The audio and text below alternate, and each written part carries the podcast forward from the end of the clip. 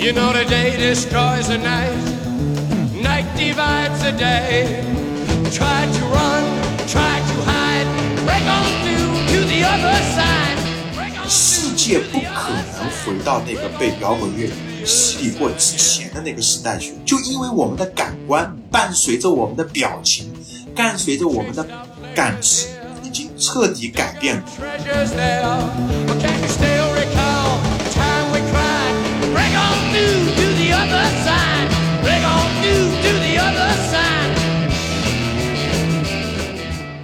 他们的这种尽力在青春里的人生是影响了他们的创作的，而他们的创作就是他们充斥着这个青春的人生的最好的一种体现嘛。你可以看作是这种一种青春的死亡，另一方面你也看作这可能是一种青春的永生，它就是定格在那个青春里面了吧。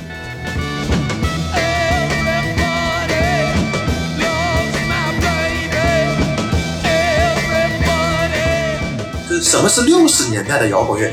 六十年代的摇滚乐，它是一种白蚁的艺术，它通过不断啃噬各种艺术的边缘，来获得自我的边界感。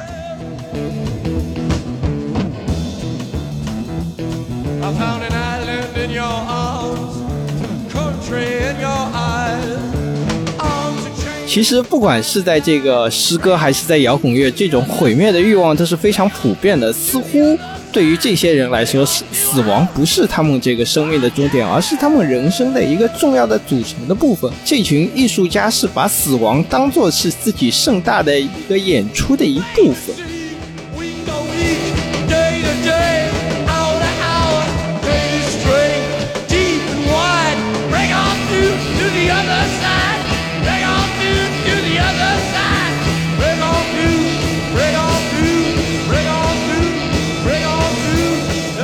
大家好，欢迎收听新一期的深交播客，同时也欢迎各位听众朋友关注我们的其他新媒体平台。公众号可搜索“深交 Deep Focus” 或者“深交易文志”，微博和豆瓣可关注“深交 Deep Focus”。我们会在各大平台上为大家奉献精彩的泛文化内容，同时我们也会在每周发布上一期播客的精选文字稿，大家可在深交 Deep Focus 或深交易文志公众号上查看。我是常驻的主播黄泽成。今天我们的话题要从历史上两位著名的艺术家说起，一个是法国诗人阿蒂尔·兰波，一个是摇滚乐歌手大蒙乐队的主唱吉姆·莫里森。长久以来，摇滚乐和诗歌之间一直存在着一种隐秘的联系。摇滚乐作为二十世纪著名的流行文化元素，无数的摇滚乐歌手在创作的过程中会从诗歌中汲取灵感。可以说，摇滚乐是诗歌在二十世纪中的一次重要的变形和重生。作为象征主义最著名的诗人之一，兰波拥有着传奇的一生。他的作品、他的性格、他的生活方式，影响着非常众多的摇滚乐歌手，其中就包括我们今天的主人公吉姆·莫里森。虽然生活在不同的时代，兰波的诗歌和吉姆·莫里森的音乐在精神内核上有着惊人的一致性，连同他们的生命轨迹也有着诸多相似的地方。今天我们借着九九读书人出版了阿蒂尔·兰波的传记和吉姆·莫里森的诗集，一起来聊一聊两位在各自领域的传奇人物，同时也来聊一聊摇滚乐和诗歌创作中的一些共性。今天我们请到的嘉宾依然是我们非常熟悉的林老师，林老师来和大家打个招呼吧。嗯，大家好，呃，我又来了，我是林小小。林老师上次跟我们聊完这个拉什迪之后，已经好久没有来了哈，因 为甚至有人来问林老师有没有被刺杀，现在给大家报一个平安。啊，对，没有被刺杀啊。今今天我们就是来聊这个，当时报来报这个选题，我其实自己是还是蛮兴奋的，因为这个吉姆·莫里森其实是我当时接触摇滚乐的一个重要的人物之一。我当时也是在那个中二的时期知道了吉姆·莫里森这个人物，然后去读了他这个传记，我也是深深受这个人的震撼。而且他自己是抽那个万宝路的香烟嘛，这跟自己其实最早也是抽这个万宝路的香烟，就是跟吉姆·莫里森学的，说不学好哈。这个兰波呢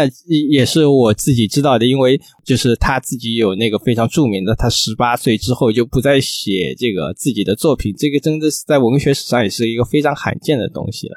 我首先呢，今天我先先给大家来介绍一下，就是兰波和吉姆·沃里森这两个人嘛，方便大家可能不太了解的人也首先对这个两个人有一个概念。首先是这个阿蒂尔·兰波，他是这个法国非常著名的这个象征主义诗人嘛。一九五四年十月二十号是出生在这个法国东北部，从小是由自己的这个母亲独自抚养成长的。少年时期的兰波可以说是一个。非常好动、有才华横溢的学生，十五岁的时候，他就能拿这个拉丁文来写各种的诗歌啦，然后就获得了各种的奖项，可以说是一个年少成名的这样一个人了。然后到了青年时期，就是兰波这个叛逆的个性就体现出来了，屡次离家出走，甚至在一八七一年的时候，他甚至参加了这个巴黎公社的这个组织。当时他就成为了这种无政府主义者，开始酗酒啊，留长头发，衣衣衫褴褛的在这个街上走，企图以自己的呃非常这种放荡不羁的形象去嘲讽当时那种一本正经的中产阶级。一八七一年，他是来到了这个巴黎，然后认识了当时这个著名的一个另一个象征主义的诗人，就是保尔·维尔伦，然后两个人就很快。产生了这种恋情啦，可以说是今天我们来说是一个不伦之恋嘛。因为维尔伦他是有自己的家室的，而两位这个同性恋的恋人在当时肯定是不被这个大众所接受的。然后这并没有这个影响到两个人的关系。两个人迅速就成为了这种巴黎诗坛上著名的这种同性恋群里，而且在两个人共同生活之后，他们就是生活变得更加的这个放荡，酗酒啊，吸食大麻成为一种常态。这也导致了他们的，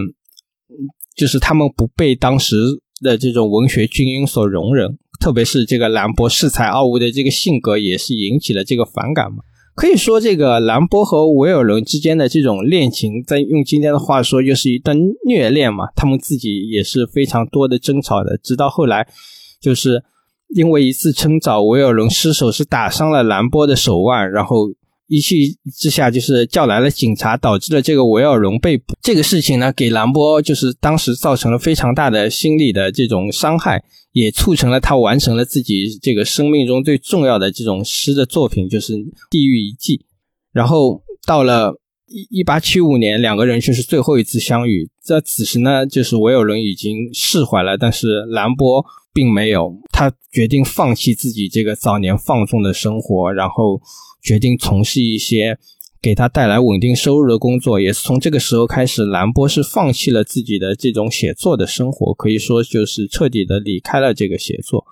到了之后，兰波是做了各种的工作，包括他成了一个这个军火贩子，也曾经到过这个爪哇。在一八九一年的时候，他返回了法国，但是因为就是他的右膝盖因为常年的这个奔波，患上了这个滑膜炎，并且迅速的恶化成癌症。到了同年的十一月份，三十七岁的兰波就在法国逝世了。可以说是一个非常短暂又非常这个激烈的一生。今天我们来评价兰波，可能最著名的就是他十八岁之后放弃写作这件事情，包括他这个短暂的一生，最后是死死在了一个非常年轻的年龄。就是他，他写诗可能在现实生活中，包括我们文学史上，好像再也没有像兰波这样的一个横空出世又非常华丽的、过早的谢幕的这样的一个天才，就就是一颗流星嘛。哎，对，一下子就划过了，就没有了。啊，以后也不会有了这种感觉，嗯，对，但是他留下的非常璀璨的这个诗篇，也是很少有后来的诗人能够达到他这样的高度的。哎，对他，他的他诗歌确实，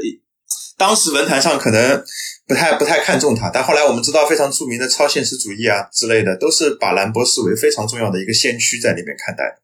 然后我再来给大家介绍一下，就是这个摇滚乐的歌手大蒙乐队的主唱吉姆·莫里森。吉姆·莫里森是一九四三年出生在美国的这个佛罗里达州。然后他在小的时候有一件非常特别的事情，也是成为他人生中一个非常奇妙的这个点嘛，就是一个非常有争议点点，就是他一九四七年，据他回忆，在三岁到四岁的时候，吉姆·莫里森在沙漠中目睹了一场车祸。在这个时候呢，他看到了一些美洲的原住民躺在了这个路边。这个事情对吉姆·莫里森年幼的吉姆·莫里森产生了非常大的影响。据他说，他那这是他人生中一个非常有影响力的事件，并且在他之后的这个歌曲啊、诗歌甚至访谈录中反复提及。吉姆·莫里森他自己据据他自己说，他相信那些死去的印第安人的灵魂跳进了他自己的身体里，而他像一块海绵吸收了他。有趣的是，他的家人是完全不记得这件事情的，甚至觉得。这个事情是吉姆·莫里森自己杜撰的，是想增加他身上这个神秘的色彩。我们现在是不知道这件事情的真假了，但是吉吉姆·莫里森他自己是非常之确定这件事情是发生，而且对他是产生了巨大的影响的。然后，吉姆·莫里森他是年幼的时期就是读了非常多的这些诗歌，然后他自己是很快就是在。青年的时候转到了这个加州的洛杉矶分校来研读这个电影的专业。当时那个电影院里还有一个著名的人物，就是后来的大导演弗朗西斯·福特·科波拉，也就是后来我们拍拍《教父》和《现代启示录》的。如果你对这个科波拉的电影有了解，大概应该。记得就是他在这个《现代启示录》的开头和最后的结尾时候用的就是那个吉姆·莫里森非常著名的那首十一分钟的绚烂漫长的这个《The End》末日这首歌。这个这首歌也是我当时接触到吉姆·莫里森的原因嘛。我当时一一下子就被这个歌开场的那个科波拉的那个调度，他当时是那个镜头里面是燃烧汽油弹去轰炸这个越南的丛林嘛，背景就是放的这首《The End》。所以是当时是非常震撼的。然后到了一九六五年，就是莫里森他是从这个大学之后就毕业了。毕业之后，他就像当时很多的这个嬉皮士一样，是生活在这个威尼斯的这个海滩上面，过着一种这种波西米亚式的风格。你知道，当时一九六五年就是嬉皮士运动的高潮嘛，非常多的像吉姆·莫里森这样的年轻人是过着那种放荡的生活的。据说啊。根据他的校友说，莫里森当时是紧靠着这个罐装豆类的这种罐头和这个 LSD，就是一种致幻剂嘛，是生活了好几个月的。可见他当时是沉浸在一个什么样的状态上面。同年呢，吉姆·莫里森就受到了这个赫胥黎的那个《知觉之门》的这本书的影响。这个书也是一个关于 LSD 的这个书籍啦。然后，同时他也是受到了这个威廉·布莱克的这个《天堂》和。与地狱的婚姻这本书里面的影响，然后是决定去创呃去组建一个乐队，然后这个乐队就是我们后来非常熟悉的这个大门乐队 The Doors。随着这个大门乐队的这种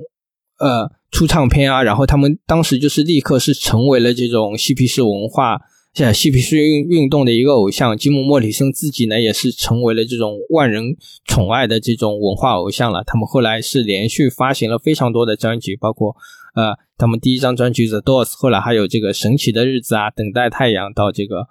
莫里森酒店和最他们和呃那个乐队在最在一起的最后一张专辑就是这个《L.A. Woman》，就是洛杉矶女人。到了。其实到了这个一九六九年，就是嬉皮士运动的高潮时期了。吉姆·莫里森有一次在参加这个晚宴的时候，是做出了一件非常出格的事情。有人怀疑他当时是嗑药，然后脱下了自己的裤子，露出了自己的这个下体。然后因为这件事情是被逮捕了，然后是经过了十六天的审判，是当时是被六人陪审团是裁定他的这个猥亵和亵渎的罪名成立了嘛？然后。给他判处了六个月的监禁，这个事情也是对吉姆·莫里森，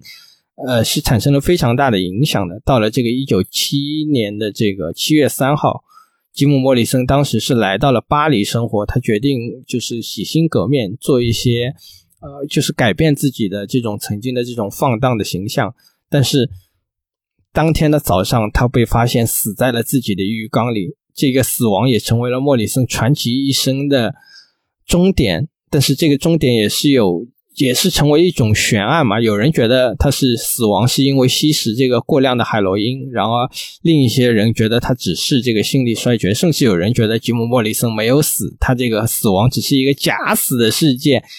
是为了逃避就是公众的生呃公众的这个追捕和这个议论，想是彻底的消失在人们的视野中。他最后是被。葬在了这个巴黎的这个拉雪兹公墓。这个这个公墓也是一个非常著名的旅游景点了。我甚至年年纪小的时候还说一定要去巴黎来看一下。那你是一定要去的。公墓里还是有很多的非常著名的人物的，甚至是这个巴黎公社也是葬在那里，包括这个奥斯卡·王尔德，他也是葬在这个拉雪兹公墓里面。对对对，那个墓非常豪华，非常豪华。后面他们说，就是说这个包括去祭拜这个吉姆·莫里森，也是有一个非常神奇的仪式嘛。大家说要在他的这个墓前是点燃那个万宝路的香烟啊，然后要把啤酒倒在他的墓前。其实这个真的是非常的传奇。包括那个王尔德，大家也说有一个很非常就是神奇的祭拜他的仪式，说要涂上口红去在他的墓碑上吻一下。他那个王尔德的那个墓碑上是有着非常多的那个吻痕的，然后吉姆·莫里森的那个公墓上面，就是他的那个墓碑上面，就是到处都是涂鸦啊，什么东西。后来我我我后来后来还看了一个纪录片，说什么我我不知道现在还是不是啊，就是当时三十年，因为知道就是公墓它有一个保管的年限嘛，然后就是说当时那个。公墓的管理者觉得这些嬉皮士啊，天天都有人来纪念吉姆·莫里森，不胜骚扰，决定要就是不让他继续待在这个墓里，要把他的这个墓迁出去。后来我也不知道这个事情成不成立啊。当然，当然，当时是这个二零一零年左右的时候，我不知道现在这个吉姆·莫里森的墓是不是还在那个地方。其实，就是有机会的话，真的是可以去看一下。所以你也可以看到，就像兰波一样，莫里森自己他也是一个非常。神奇的，而且是非常快陨落的这样一个传奇式的人物。刚刚我给大家就是大概介绍了一下这两位这个传奇式的呃文化偶像嘛。那么我今我们今天的第一个话题就是想让林老师来谈一下这个兰波和吉姆·莫里森的作品之间有着一种什么样的联系呢？我觉得今年也是蛮神奇的，就是刚好借助他们九九。就好像好像是冥冥之中啊，就把这两个人的作品同时一一本是传记啊，一本是作品就同时出来了。但是我们国内还有杰姆·莫瑞森的诗集，还有另外一个人在翻译的，他翻译的也蛮好啊，就是有两个版本的，就是大家作为新一代的读者还是比较幸福的，就可以看到杰姆·莫瑞森的诗歌翻译成中文啊。然后九九出版的这本杰姆·莫瑞森的诗歌，它可能更加呃偏重于他的一种歌词的。翻译啊，我看他的这个排列啊，基本上都是按照歌词的这个出版的一个顺序来翻。然后兰波的情况，我觉得他在整个学术界的介绍，应该来说要比 Jim Morrison 的资料很多，多得多啊。我们有兰波的版本有好多了啊。最早像我读书的时候，可能看的兰波就大大概就是王道乾啊，还有他们那个呃王以培啊这两个先生的译本。现在我感觉现在的我们看也是他们九九出的吧，好像是和好像是也有另外一个兰博的诗诗全集的版本，包括还有一些注释版啊。这个版本上面来说可以选择的就很多很多了。那么我我的意思就是说呢，今现在我们资料丰富了，就真的可以把他们两个人联系起来。这倒不是说我们因为资料多了才把他们联系起来的，是因为在国外早就有人注意到这两者之间的一些共性啊。那么。我觉得杰姆·瑞森根据他的一些创作的这种传记也好，包括我们看到一些研究的资料也好，上面都显示，一九六六年可能是他第一次接触到兰波诗歌较为全面的一个版本。啊，他的这个版本，呃，有据可查的，选择的是当时一杜克大学的一个叫做华莱士·弗利啊的法语文学教授的一个译本。那么。这个一九六六年，我们都知道，对杰姆·莫里森，刚才我们也介绍了，就是一个非常重要的一年。他们那一年就是大门乐队刚刚组建没多久，就一下子凭着那首金曲啊，现在我估计也是进入摇滚乐的这个 top top ten 肯定没有的话，那 top 一百肯定是有的，就《Light My Fire》这首歌，一下子就当时火到什么程度？而当时我看另外一本书，我也推荐给大家这本书。我突然想起来了，就是那个格雷格马库斯写的一本书，叫做《聆听大门》啊。那他的河南大学出版社的，也就是也就是说他们卓远文化出的，我记得没错的话，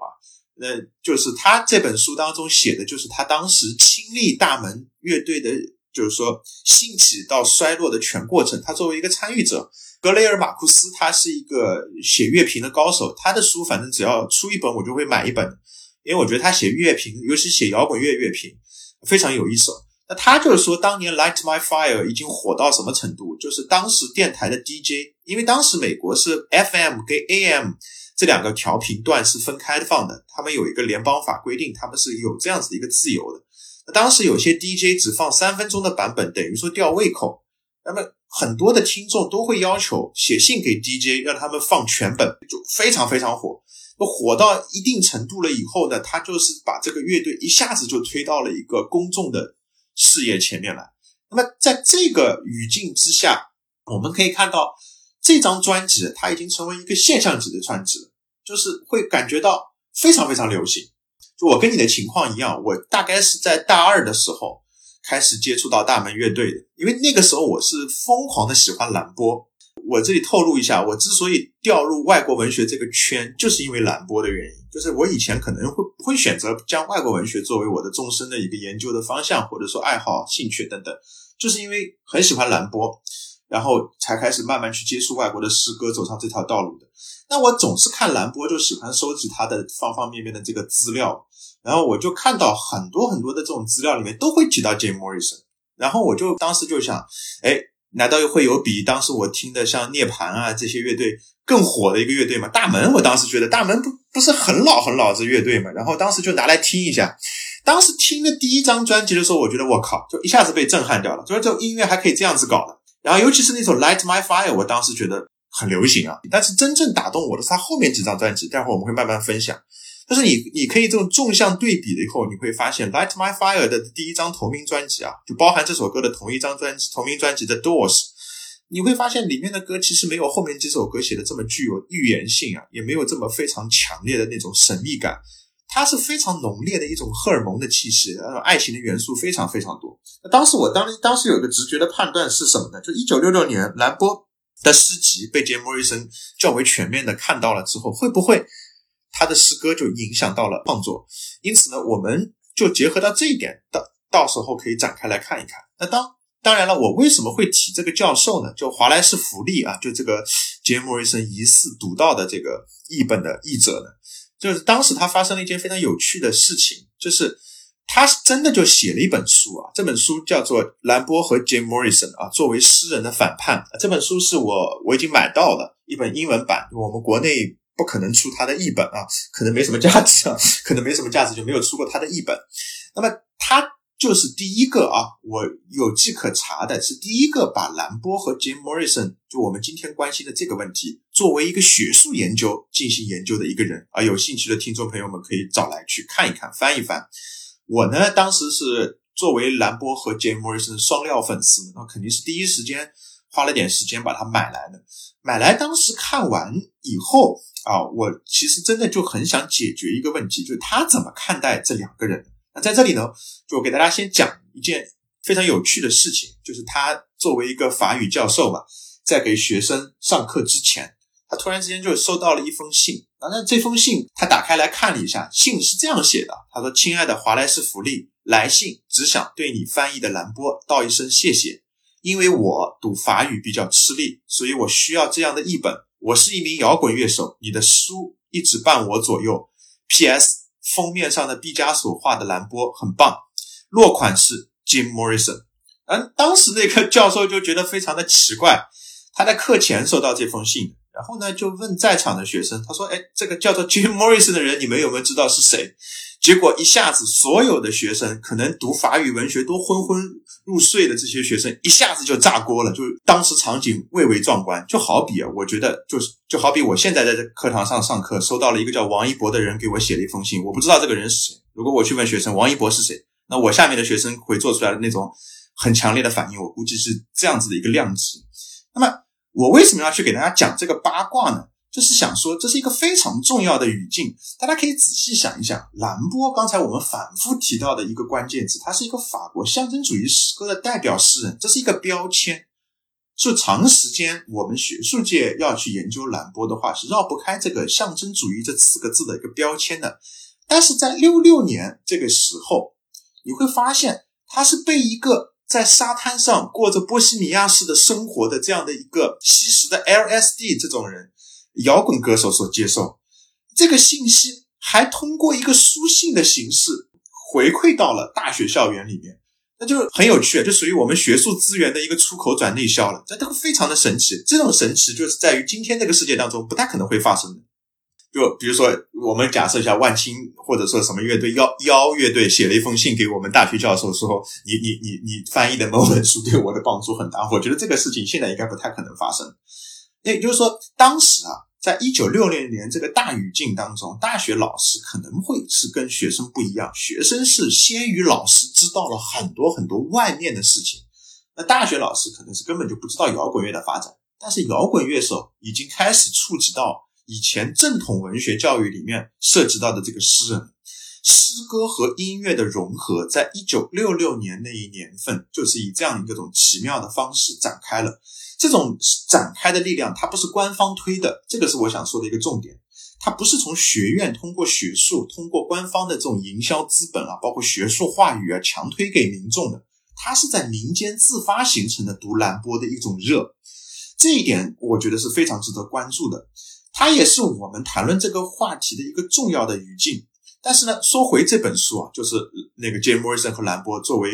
诗人的反叛这本书，我觉得其实写的有点隔靴搔痒的感觉，就是他给你胃口吊得很足，但实际上你去看他的观点的时候，其实很一般。但是呢。福利这个教授在写这本书的时候花了很大的力气啊，他的观点我帮大家稍微梳理一下，以便引出我自己的观点啊，就是先把前人的观点捋一遍。他的认为是怎么样的呢？他认为这两个人有什么相似点呢？第一就是生平上的高度的一种相似点。他认为这两个人啊，兰波他爸爸是一个军人，但是长期是不在家的，他是由妈妈养大的。Jim Morrison 从小也是生活在军营当中的，然后我们看他的传记《此地无人生还》，你会发现他是辗转在各个州里面的，就随着他爸爸的军队啊开拔或者说是调拨到别的地方去，他举家都会迁移的。两个人都是军军人家庭出身的，因此呢，就从弗洛伊德的这个心理学的这个角度上来说，就是这两个孩子呢就比较的叛逆，所以说他把这个叛逆作为整一个副标题当中奠定了一个基调。就你看这本书啊，第一部分是讲兰波，第二部分是讲莫瑞森啊，就是基本上两个传记一对比，然后他要找一个大的框架把这个材料融进去，他就搞了一个非常可怕的一个高屋建瓴的一个框架。他说他是把这两个人落在哪里呢？他落在一个叫青年亚文化的这么一个文化研究领域当中嵌进去，去作为一个文化现象来研究的，然后最终得出来的一个结论就叫做反英雄。他认为这两个人分别是各自年代的反英雄。哎呦，当时我就觉得读的，我就觉得这什么玩意儿，对吧？就感觉一下子就起点很好，然后这个落点又落得很很飘渺的这种感觉。他会是认为是基于不同文化背景之下反叛的一种因素的一种传习。所以说，我觉得这个呢，倒是不能怪这个教授啊。那其实这就是我们研究文学史研究的一个怎么讲惯用的套路呢？那文学史呢？我不知道各位听众朋友们了不了解我们研究文学史的一种套路啊？我们研究文学史多半是这个样子，就是给你一份月份牌，然后呢，你看看到鲁迅在哪里啊，张爱玲在哪里啊，沈从文在哪里，类似于这样子的，给你定好了几个重要的人，他们就像一个个我们月份牌上的那种节气一样，然后按照这种节气来判断某一时期的文学气候什么时候变暖，什么时候变冷等等。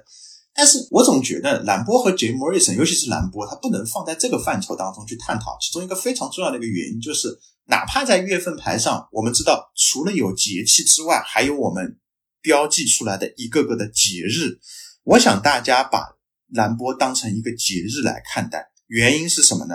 节日我们都知道和天气的变化无关，它给予的是我们日常生活中的一次次的例外，给予我们是纪念的理由。我觉得。兰波和杰姆·莫瑞森都是文学史或者摇滚乐史上的一次例外，都是节日而不是节气。我感觉到我们非常荣幸的是什么呢？这两个人能够相会在一起，这就好比双节联动啊！我觉得是一个非常值得庆贺的一点。那么这样说呢，我觉得首先给大家搭了一个框架，比较抽象啊。我们具体来展开来说，就是我们可以从福利教授所抽取出来的两个词来看他们两个人之间创作之间的一个关联，就是青年和反叛。两个人都是青年文化的一个代表啊，不能说青年文化吧，但至少是青年的代表，各自年代的。我们每个人都年轻过，我们每个人也都会老去。但兰波和 Jim Morrison 可能就是死在青春里的，就永远定格在青春里的。杰莫瑞森死于二十七岁，兰波三十四岁嘛，就是他们的这个青春是一种加速的，他们的青春的加速度是非常快的，快到什么程度？达到了一种你高速正频的蜂鸟这种感觉，就你外面来看它是静止的，但其实是高速运转的。所以说这里就加入了一个他们的死亡的这个因素，死在青春里啊！我不知道这个话题是不是很摇滚乐啊？死在青春里，对吧？这个尼尔杨他的一首歌词里面不是有唱唱过吗？与其苟延残喘，不如从容燃烧，对吧？就是对摇滚乐这方面的一种精神的一种赞扬，用死亡来定格青春，这种方式它是具有很大的一种魅惑性的，也是歌颂青春文化的一种极端方式。如果说他们两个人身上的青春和反叛是最明显的符号，我们加入死亡以后，就会发现这样一个主题，就是青春和死亡主题的连接，这个连接才是最叛逆的一种形式。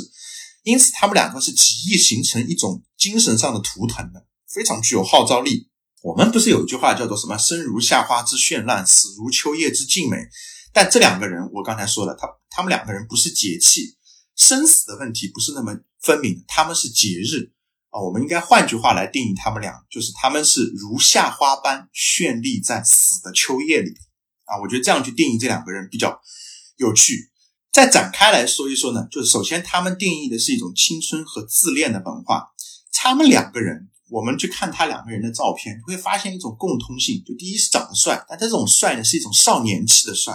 也就是说有一种阴柔的美在其中。啊，杰莫瑞森一头卷发，那个更加不用说了，对吧？那么很多人都会认为他们甚至有一种雌雄同体的感觉。兰波留下来的照片不多，最有名的就是一张他那张少年那张照片。当然后来很多人在亚丁湾又发现了兰博的在非洲时候啊，就是他不写诗以后拍的一张照片。不不过讲实话，那张照片我看起来都。都无法确定这个人是兰博了，就是变成一个秃脑袋，穿的一个麻衣啊麻裤，站在一棵树下，双手抱胸的那个姿态。呃，镜头推的比较远，我不确定这是不是兰波。但总总而言之，我们在印象当中一想到兰波，就是那张非常俊美的照片啊，穿穿西服的，头发乱蓬蓬的，眼睛很迷离的那张照片。杰莫斯更加不用说了。那么这种带有阴柔气的这种帅。是弗利教授在这本书当中也提到过的，他认为这两个人都是古希腊美少年啊，这种精神的一种传承。当然，他说的不是说只关心别人的面貌，而是指他们帅具有帅的一种诗性的力量。他把它比作一个原型，这个原型就是叫做纳克索斯啊。熟悉古希腊神话的听众朋友们应该都会知道，纳克索斯是一个非常自恋的少年，对吧？他结果非常喜欢看自己湖中的倒影，结果溺水而亡了。但他就弗利教授说过一句话，我觉得特别有趣，在这本书当中啊，可能是唯一的一句金句吧。他说：“杰莫瑞森作为一个摇滚乐手来，他来说的话，他面对观众，那个观众所组成的这一个人群，就是他的一面湖水啊。他说他在一汪清泉，就是涌动的观众面前欣赏着自己，而在其中就有纳克索斯的身影，他永远焦虑，永远狂喜。”啊，这点其实我觉得抓的挺好，就说他们代表的是青年人当中的一种自恋的一种力量。兰波更加不用说了啊，兰波他可能在整个传记当中表现出来的一个形象，就是尤其是他第一次找威尔伦，包括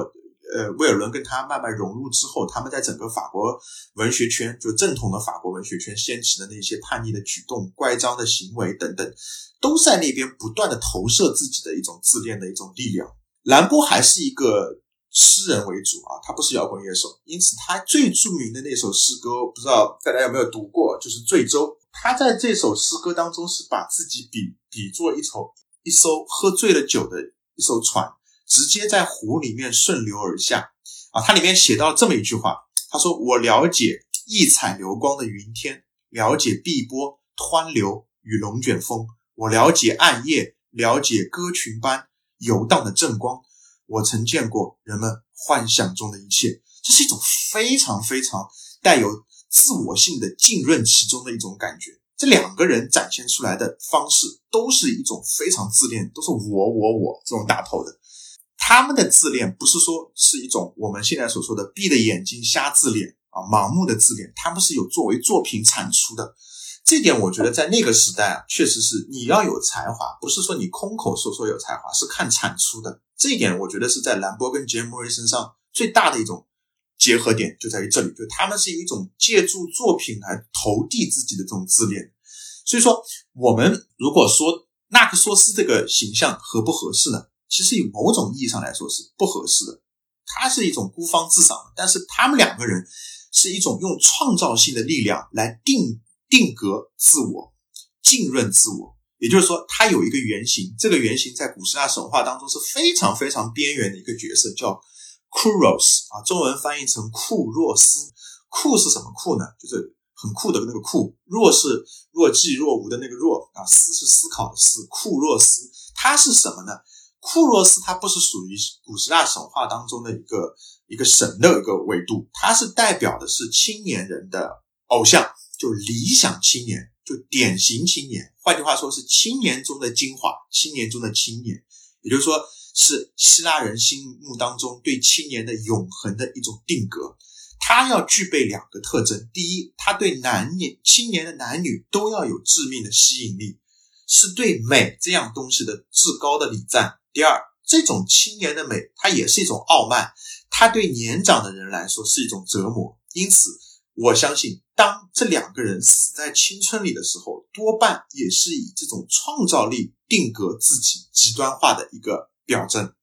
第二点，我们提到兰博和杰莫瑞森，除了帅之外，除了自恋之外，必须要提的。刚才主持人也提到了，杰莫瑞森在威尼斯海滩啊，那个海滩叫威尼斯海滩，但是在美国的加州的啊，不是指意大利那个威尼斯。他在威尼斯海滩上可是闲逛了好久。而兰波在他的传记当中，我们可以看九九出读书人当中出的这本兰波的传记，前面三分之一的篇幅，负责任的告诉大家，都在写兰波怎么在自己的童年以及青春期，包括读书的时候，闲逛于流散于各种秩序之外啊，包括呃学校的秩序啊、家庭的秩序啊、朋友之间啊等等，都是在游离在这种固定的社会属性之外。我就抓住了这一点，想跟大家分享一下，就是青春和闲散的意义。我不知道大家有没有从这两个人身上看出一种非常典型的一种意义。我们都很喜欢青春，没有人不喜欢青春的嘛。我觉得这个可能是我们人这一生当中最好的时光了啊，最矫健的身体，最敏锐的心性，最聪明的头脑等等等等。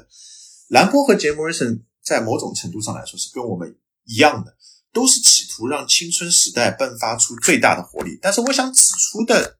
一点是什么呢？这两个人之所以成为诗人和摇滚乐手，他们看待青春的方式可没有我们想象的那么简单和普遍，也不像我们看那些垃圾偶像电视剧里面歌颂的青春那样。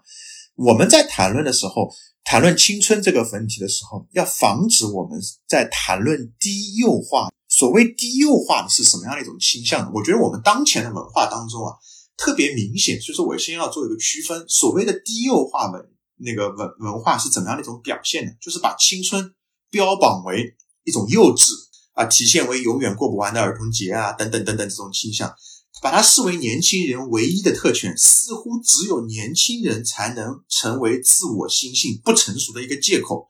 以一种在我看来刻舟求剑的方式去企图。永远让自己停留在一个低幼阶段，这一点我觉得我们这个时代特别明显。我给大家推荐一本书啊，这本书其实读的蛮好，但是一直很冷门，叫做《我们为何膜拜青春：年龄的文化史》。这本书对我刚才提到的这个问题，就是我们如何看待青春这个问题，有过一些哲学上的思考和判断。我觉得还是说的非常彻底的。它能帮助我们对现今已经讨论过的，我们前段时间非常流行的一个问题，叫后浪的问题嘛，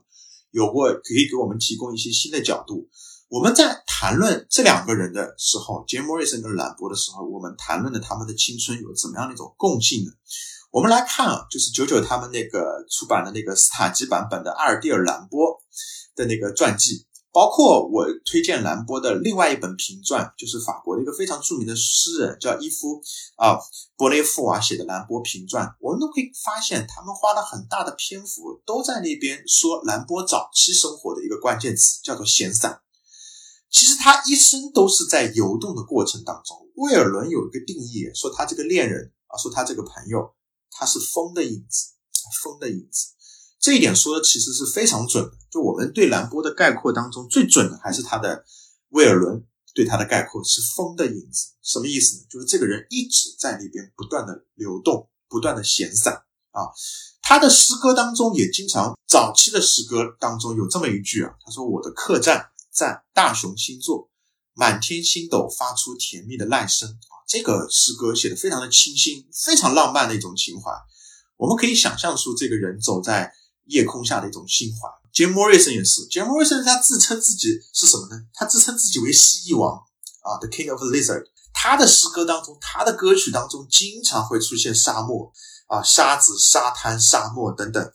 还有就是我们看那个 Jim Morrison 那本跟大门乐队的电影，就是那个奥奥利弗斯通的那本啊《火月焚城》，还有他那个传记《此地无人生还》，我们都可以看到，在很多时候杰莫瑞森出场的场景就是威尼斯海滩上无所事事，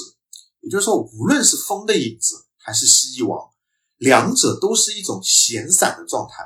这一点可能跟我们想象的不一样，我们可能会觉得脑子里面想象的青春就是应该轰轰烈烈的，是很忙碌的啊，是急促的，是激烈的。但这都是他们后来做的事情。我之所以提出他们俩，首先给出的是闲散这个关键词，我是很想指出这一点，就他们两个人身上给我们一点启发，是因为这种闲散是我们人格性的生成本源之一，闲散能够生成我们的人格。啊，闲散是人的一种诗性的权利。闲散的人肯定是孤独的，他被人群所遮蔽。但恰恰就是在这种闲散之中，人能够激发出创造性的一种想象力，会最大程度上的保留自发性和惊奇，甚至还会有失败的自由。这个我想简单的再展开说一说。就是我觉得我们有时候的这种现在的孩子，包括我现在看我自己的这种学生，他们超级忙。我们老说他们内卷嘛，内卷的一个后果就是这帮孩子没有什么惊奇感，他们看到什么事情就见怪不怪的，就不会为身边的这些事情而感到一种惊讶感。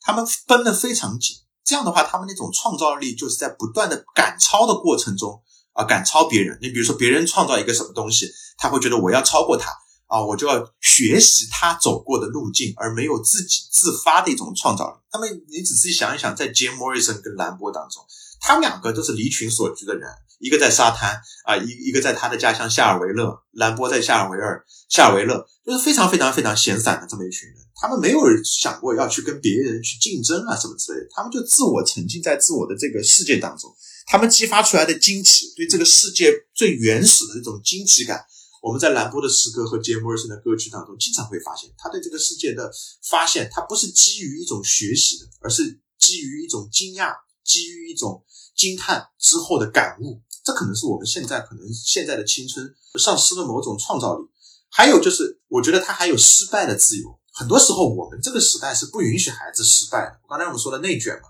内卷就是防止自己失败。但是那个青春的自由还包含了一个非常重要的一点，就是失败的自由。就你有你有失败的权利，你有失败的自由。这对于杰莫瑞森和兰博来说是非常非常重要的。人处在青春当中的时候，上天馈赠的最佳生理机能的时期，需要用这种闲散的力量来兑现出一种创造力。我们最终还是会成长，我们不能够停留在。一个低幼化的时期，我们最终也会忙碌的，我们也会在忙碌当中失去意义感，感到碌碌无为感。这是因为我们成年之后的忙碌是一种消耗，它消耗我们自己的人生，消耗我们的精力，而非一种生成的力量。成年以后的这种忙碌是对我们自我的一种剥夺，乃至我们说的工作上的九九六，它对我们简直已经是成为一种剥削了。因此。青春在这个语境当中，尤其是在兰博和杰莫瑞森身上，我读到的一个最大的共性之二，就是青春就是用来浪费的。青春不是用来珍惜的。你如果青春是用来珍惜的话，那你老年拿什么来浪费？当你坐在轮椅上的时候，你拿什么东西来浪费？浪费的不就是我们年轻的时候积攒起来的那些轰轰烈烈的记忆吗？对吧？所以这种浪费，我觉得在杰莫瑞森跟兰波的传记当中，我们大家可以去。看一下是非常非常耀眼的时刻，所以说这一点他们闲散上面具有一种相似性。第三点呢，我想说一下，就是说他们的这种青春啊，不是说是完全的一种偶像性、偶像性的一种力量，他们爆发出来的一个非常强烈的一种创造性。这种创造性很明显是有有一个共性的，他们往往喜欢在神话上找寻当下的力量，这一点是非常现代主义的。就是你找寻当下的意义，不是在当下寻找，也不是基于未来去兑现，而是找从过去当中去寻找。不信大家去看兰波的早期的诗歌，包括他用那个法国的法语的传统的亚历山大体系的那些十四行诗啊，包括以后后来写的那些自由诗啊等等。一个非常重要的主题就是他经常引用古希腊文学啊，古希腊文学里面的这种日神啊、酒神啊这种精神是弥漫在他的诗歌当中的方方面面的。我们老是说日神跟酒神的这个精神。日神它其实是一种造型的力量，对吧？酒神是代表一种迷狂的力量，很少有人能够把这股两股力量，就尼采所说的这两股力量能够统一在一起的。兰波他的早期诗歌一直在有一股力量是想统一这两股力量，啊，统一这两种诗性的一种创造的。比如说，我比较喜欢他的那首《太阳与肉身》，然后那杰莫瑞森他也写了一大批啊，非常多的诗歌当中具有非常强印第安萨满的那种色彩。啊，主要是我非常喜欢他的那个第三张专辑啊，就是《Waiting for the Sun》这张专辑里面，我推荐几首歌的给大家去听一下，就是就是《Waiting for the Sun》这里面啊，它包括《Winter's Love》《Summer's Almost Gone》这样的一种歌曲里面，它有非常非常强烈的这种萨满教的一种色彩，有一些歌曲甚至都没有乐乐队在那边辅助的，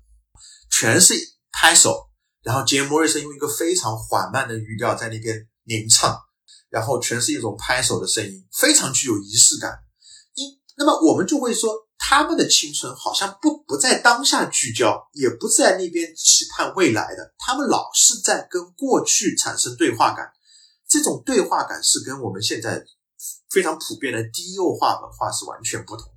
低幼化时代就是我们这个时代的一个特征，就是让一切资本让大家关注那些转瞬即逝的快消品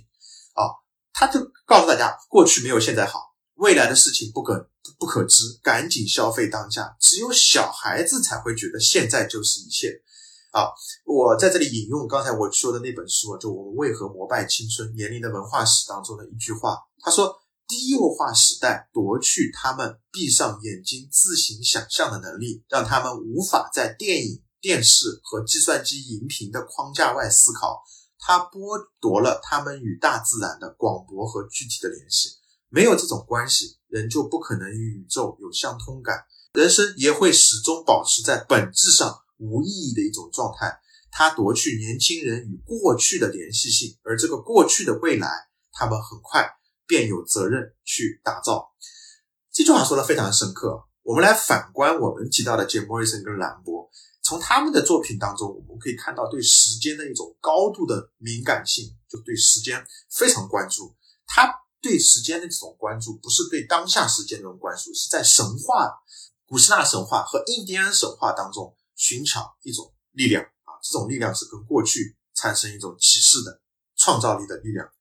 往深处说呢，我们就是各个时代，他们就是各个时代的一个回旋者，践行着一个西方的一个文化逻辑啊。欲更新于重复之争之中，什么意思呢？就是你新的东西往往不在未来，新的东西往往在过去。每个时代都是在通过回溯过去的形式当中，不断的在那边螺旋形的产生出新的力量。我觉得这两个人的青春有这么多的内涵，是我们没有办法去那边空泛的谈他们很多的这些表面上的联系啊。我来这里稍微总结一下，就是他们的那种闲散，他们的那种自恋，他们的那种对过去的一种联系，使得这两两个人对比起来，对我们当下的意义其实有很大。刚刚林老师是用青春把这个吉姆·莫里森和兰波联系起来了，可以说这个青春是他们两个人身上最明显的一个标签嘛。摇摇滚乐里面，刚刚我们也听到了。这就是刚刚林老师也说了嘛，就摇滚乐里面有一句话叫 “too fast to to live, too young to die”，对吧？他们的人生，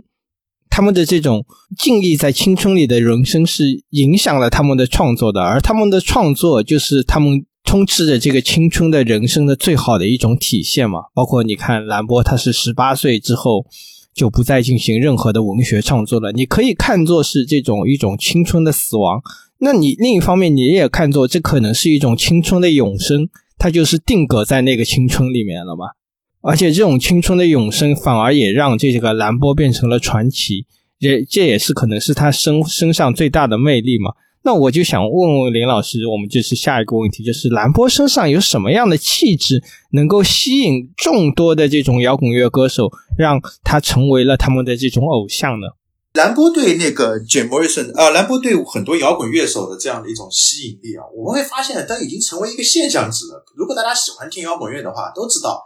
六十年代乃至七十年代，兰波在整个纽约。他的一种畅销程度是非常夸张的，不知道大家有没有看过那个另外一个摇滚歌手，就 Patti Smith 啊，Patti Smith，他的那本传记《只是孩子》里面提到，当年 Patti Smith 进入纽约的时候，身上只带了一本兰波的诗集哦，这是非常夸张的。就是你包括包括像 Bob Dylan 啊，Bob Dylan 他当然很喜欢迪伦·托马斯，要不然他不会改名叫 Bob Dylan，但他喜欢的第二个比较喜欢的诗人就是就就就是兰波。我们看到很多很多人都是把兰波视为一个偶像的，就是在摇滚乐的范畴当中，直接或者间接的去写兰波的人不要太多。包括还有一支乐队，我知道很多人可能不会听这个乐队，非常好听的一支，就是 Television 啊，电视乐队。他们就歌词里面就直接对兰波的是一种 salute 啊，直接一种致敬，非常多。那这个问题就非常的集中了，就是为什么那么多摇滚歌手就是喜欢兰波？那么这个问题，我觉得是在整个研究领域当中是绕不开的。大家去看啊，就是国外的那些研究摇滚乐的摇滚乐史也好，或者说我们我们也看到了，最近我们国内啊，就近几年我们国内好像出了一大批摇滚文化的书籍，不知道大家有没有关心过？就是除了出版一些摇滚乐手的那些传记之外，还出了很多很多人写的乐评啊。啊，包括我有我们国内有很多的那些呃李婉啊，包括严俊啊这些很著名的乐评人写的关于摇滚乐的一种研究史，他们在研究的过程当中，一个非常重要的一个观点啊，就是我刚才提到那本书当中的一个辩题，就是那本呃福利教授写的那本兰博和杰莫瑞森的研究当中，他提出来了一个非常重要的一个观点，可以视为上述我提到的这么多研究类型当中观点的一个集合。他是怎么说的呢？这两就是兰波是怎么对摇滚乐手有吸引力呢？他说，兰波他所创作的这种诗歌，它是某种特定类型的诗歌，是最高形式的诗歌。这种诗歌有什么特征呢？无需历史或者传记的注释就可以自主的存在。他所创造的诗歌具有封闭的结构，可以超越历史和传记。除此之外。还有另外一种的诗类型的诗歌，它与诗人的性格、他的狂热、他的悲剧性和他的时代问题、战争和胜利、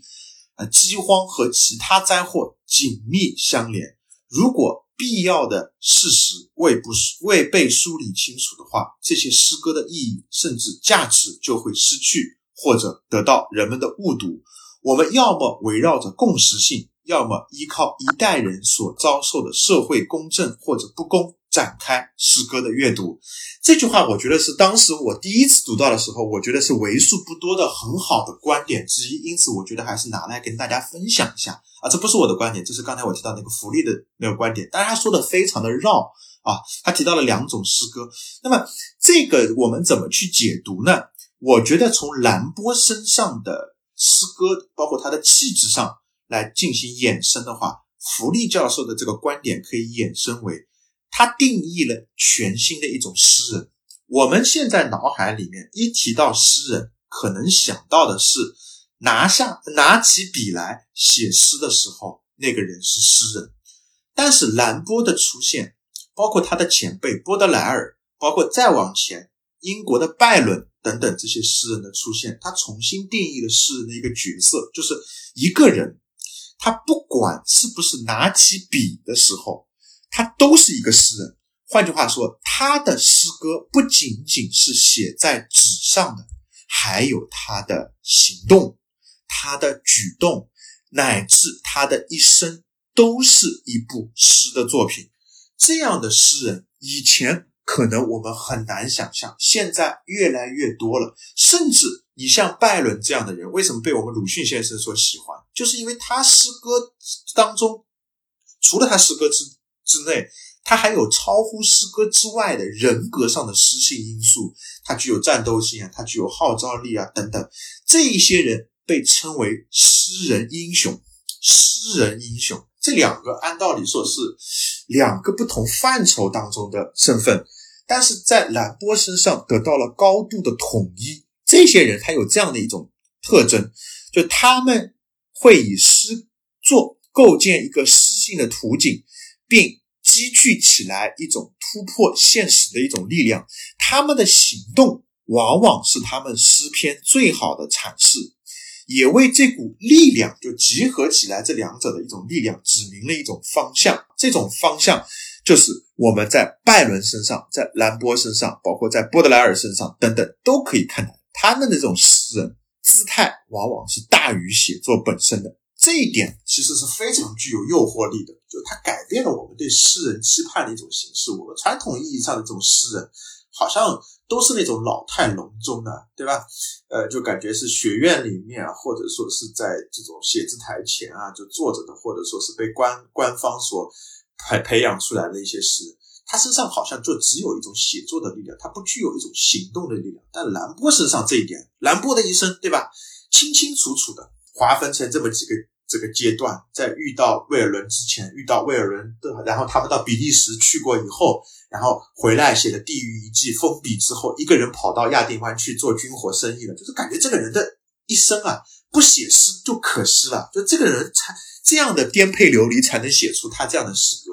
换句话说，你看兰波的诗歌，最好的一种方式，就拿他的传记去对照他的诗歌。他的一生就是他写出来的作品最好的一个参照物和比对物啊！这种姿态，难怪 Patty Smith 会这么喜欢兰波。我记得啊，插一句啊，我记得 Patty Smith 他留下过非常多非常多的绘画作品，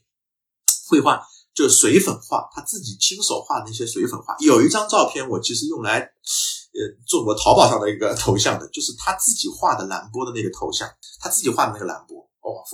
画的非常好。然后 Patty Smith 自己也拍过一张照片，就是他坐在兰波墓前的那张照片，神色非常的凝重，非常的怎么讲，就是非常庄严的，手上捧了一本书，我不知道是不是兰波的传记，或者是他的作品，就坐在兰波的墓前，这样一种状状状态。他作为一个朋克的教母吧，我们现在说，当然我我也。并不认为 Patty Smith 就一定要用朋克这个标签去去贴住他，就他的这种朋克音乐，包括像六十年代的这种摇滚乐的这样的这种姿态，其实对这一点是非常非常有吸引力的。兰波那种行动，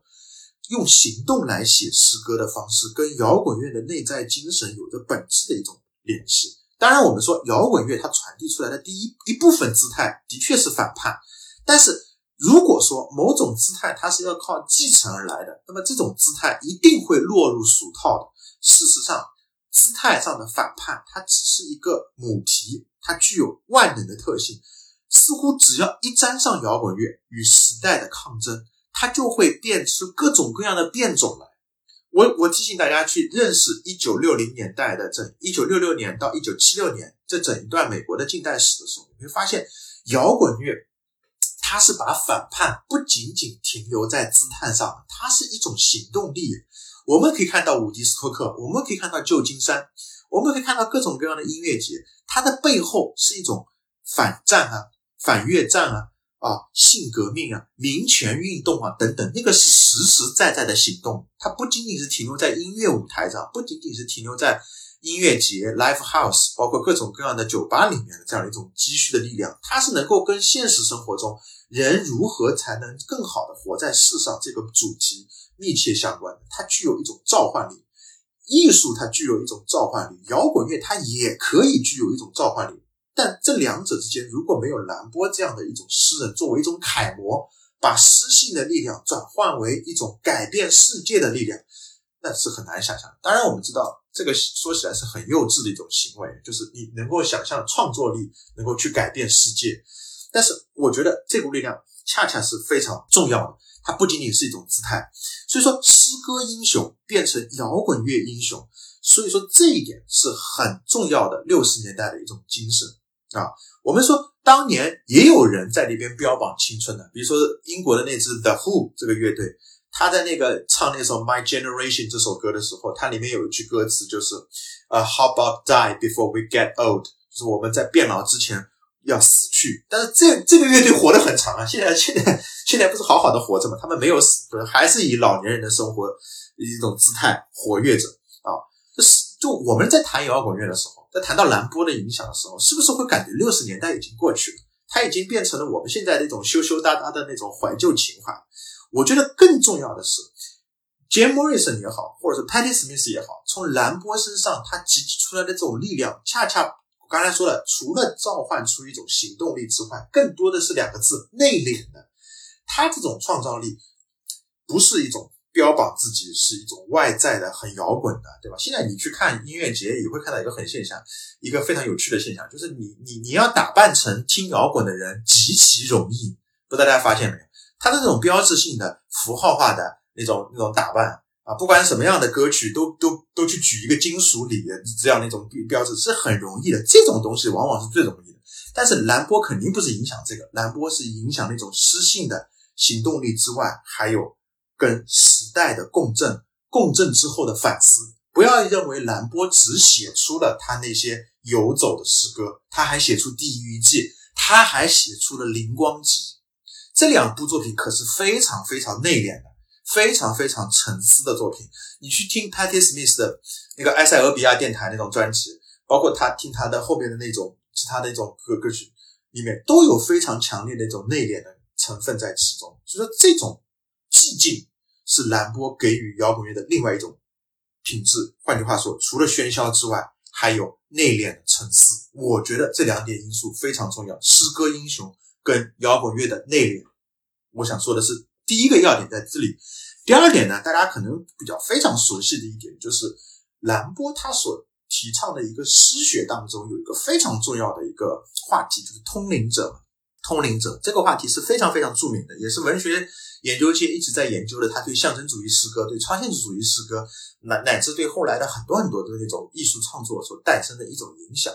我觉得这个通灵是很容易跟那个摇滚乐在那个阶段发展出来的一种风格啊，就是迷幻摇滚，它是密切有一定的联系的。我们都知道，刚才介绍的时候也说过了，The Doors 啊，这个乐队的名字是来自于赫胥黎那本书啊，《知觉之门》。但《知觉之门》这个门啊，是来自于那个英国的那个威廉布莱克的一句诗歌啊，如果知觉之门得以清理。万物将会如其所示的显现给人。冒号永恒啊！世上有已知的事物，也有未知的事物，在这之间只有门。但是我提醒大家，看 Jim Morrison 这个乐队啊，The Door，它不是一个单数名词啊，它是一个复数名词，是 The Doors，是一扇一扇一扇的门啊！哎，这他妈就很有趣了，你不会觉得吗？为什么是一个复数的形式？代表的它不是引领着你往一个方向到达另外一个状态，而是他想让你给在生活中发现抵达各个你从未去过的方向的门，是很多扇门。所以说这一点其实是跟兰波的这种开启、开启那种通灵的感觉是非常相似的。兰波他曾经说过一句话，就是那个最著名的通灵者信札当中说的那句话，他说。必须使各种感觉经历长期的、广泛的、有意识的错轨，各种性质的什么情爱啊、痛苦啊的疯狂，诗人才能成为一名通灵者。他寻找自我并保存自我的精华，而引进毒药，在难以形成的折磨中，他需要坚定的信仰与超人的力量。他与众不同，将成为伟大的病夫。伟大的罪犯，伟大的诅咒者，至高无上的智者，因为他达到了未知。我不知道杰莫瑞森当时看到这句话的时候是有一种感什么样的感觉？我感觉他简直就要引为知己。就这种话，对当时我们刚才所说的那种 LSD 所激发出来的那种幻觉的效果是一样的。就是你要重新去感知这个世界，我们很多时候是受于惯常的理性的思维也好，知识的结构也好，乃至受到看不见的权力的指引也好，我们只是单向度的人嘛。但是。有了摇滚乐的这种，呃，受到兰波启示的这种摇滚乐，它告诉了我们生活当中我们对生活的感知，其实恰恰解放的力量就在于我们自己手上。你的眼睛真的看到了色彩吗？你的耳朵真的听得到声音吗？你能不能用这样的一种感官再进一步的扩大，去更大限度的去感知各个方向涌进来的信息？这一点我觉得是兰波对整个那一代摇滚乐人的一个非常大的影响。当然，不仅仅是兰波，我们说整一个嬉皮运动。我我我今天上午还在看一一一句话，为了准备这个节目，看到一句话说的挺好。他说：“什么是摇滚乐？就是什么是六十年代的摇滚乐？六十年代的摇滚乐里有一个音乐家是这样说的：它是一种白蚁的艺术，它通过不断啃噬各种艺术的边缘来获得自我的边界感。”我我觉得，如果我读我读大二大三的时候，能够看到这句话的时候，我不我我一定会开心好几天的。摇滚乐为什么会成为一种白蚁的艺术？它啃食各种艺术的边界，就是因为道理在这里。摇滚乐看似它是一种独立的音乐类型，但是你大家可以仔细想一想，它的根基在哪里？它的根基可不是在古典乐传统啊啊，它的根基就是在那个布鲁斯音乐和美国的乡村音乐当中。加了一点爵士乐的一种影响，尤其是看到纽约那个时候哪一代，就地下丝绒他们这一代跟自由爵士之间的一种影响，他们借鉴了很多很多艺术的一个综合。那么，为什么他们会去各个艺术的门类当中去啃噬他们的边缘，来获得自己作为摇滚乐的这种音乐形式的一个边界感？原因就在于它包容，它打开了一扇又一扇的门。这是兰波所给予摇滚乐最大的一种启示，它可以通向各种各样的艺术感知力。这是第二点。第三点，我想说的是，刚才我们说到了闲逛，我们可以看到兰波跟 Jim Morrison 的诗歌创作当中，经常会有一个主题，就是出走的主题。他们永远是徘徊在外的。Jim Morrison 写过很多关于陌生感体验的歌，包括 People Are Strange 啊，包括啊那个 Spanish Caravan 这样的一种诗歌，包括。包括很多很多这样子一种歌词都在写，我给大家就读一段，就他是在收录在《Waiting for the Sun》这张专辑里面有一首非常非常浪漫的，他的那个吉他部分是非常非常浪漫的啊，有点 flamenco 吉他的这种色彩的开篇的，叫《Spanish Caravan》，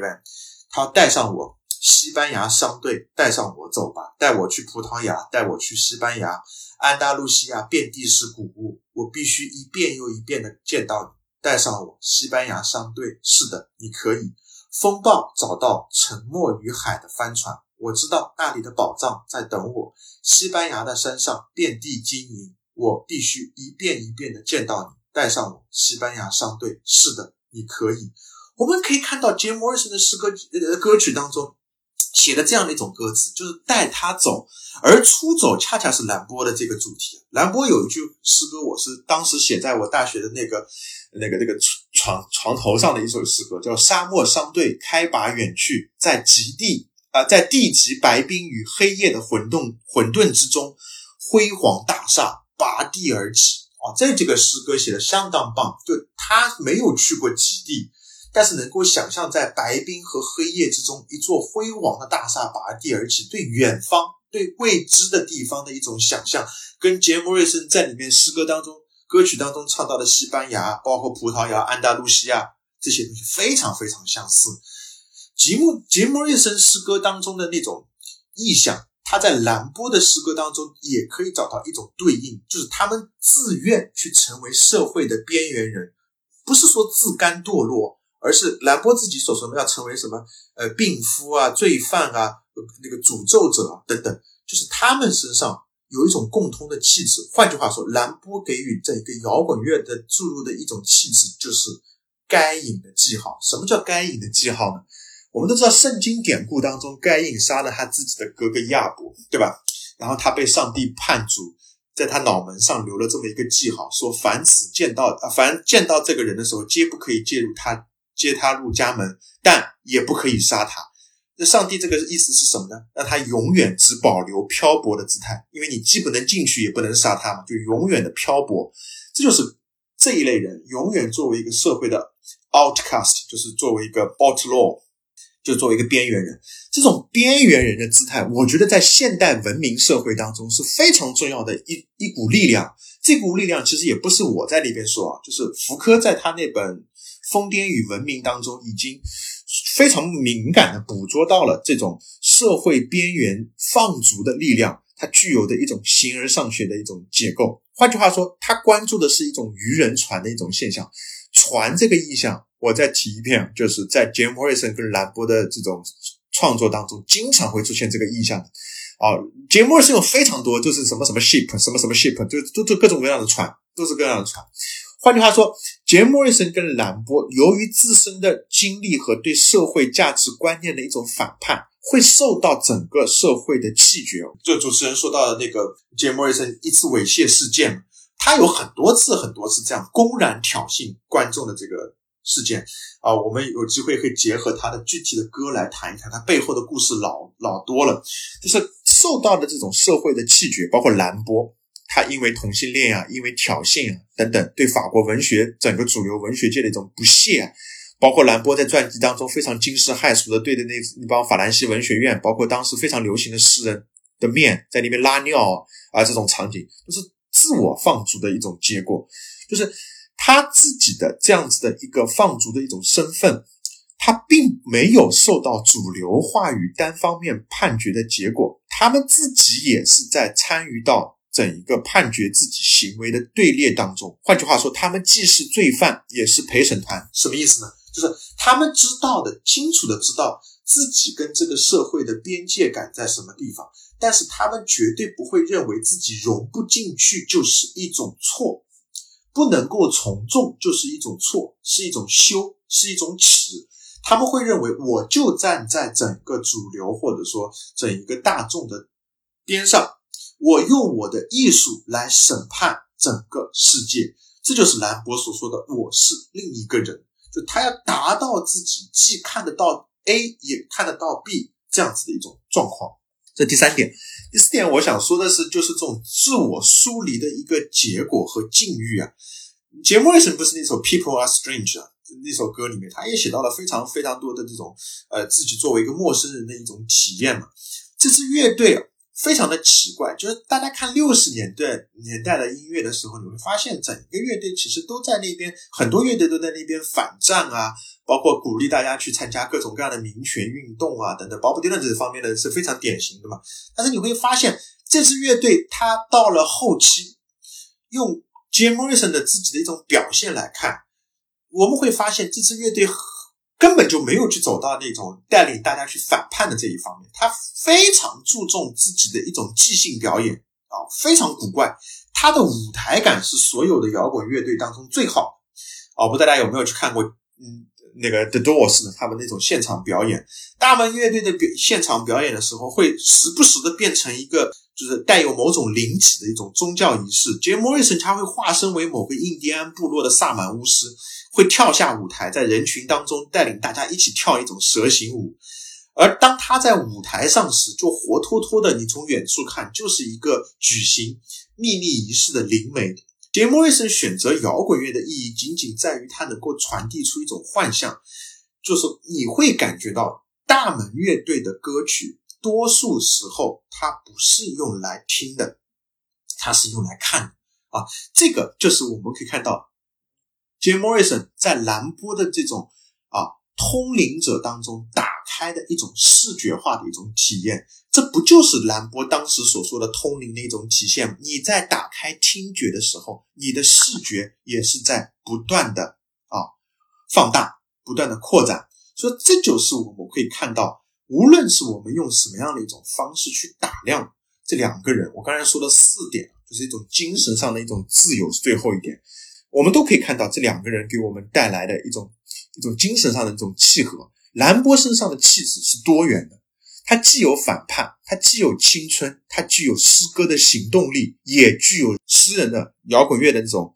内敛。这种内敛就在于给我们打开了一种全听的视觉的一种啊视听的体验嘛。我觉得，嗯。OK，我们刚刚说到了，就是兰波身上的这些特质吸引着这个吉姆·莫里森，包括其他的这些摇滚乐歌手嘛。其实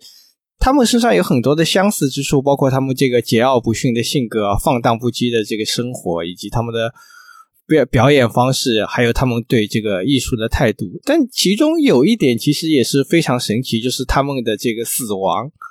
那个你看，呃，金莫里森是二十七岁死掉的嘛，然后兰博活的稍微长一点，他活到了这个三十四岁，可以说都算是一个英年早逝嘛。如果你仔细去研究，你可以发现，你就能得出一个结论，就是他们的这个英年早逝，其实在某种意义上来说是注定的。他们身上有一种这种自我毁灭的倾向，用这个枪花的那个处女座的专辑来形容，就叫做这个毁灭的欲望嘛。其实，不管是在这个诗歌还是在摇滚乐中，这种这这种毁灭的欲望都是非常普遍的。似乎对于这些人来说，死死亡不是他们这个生命的终点，而是他们人生的一个重要的组成的部分。这群艺术家是把死亡当做是自己盛大的一个演出的一部分。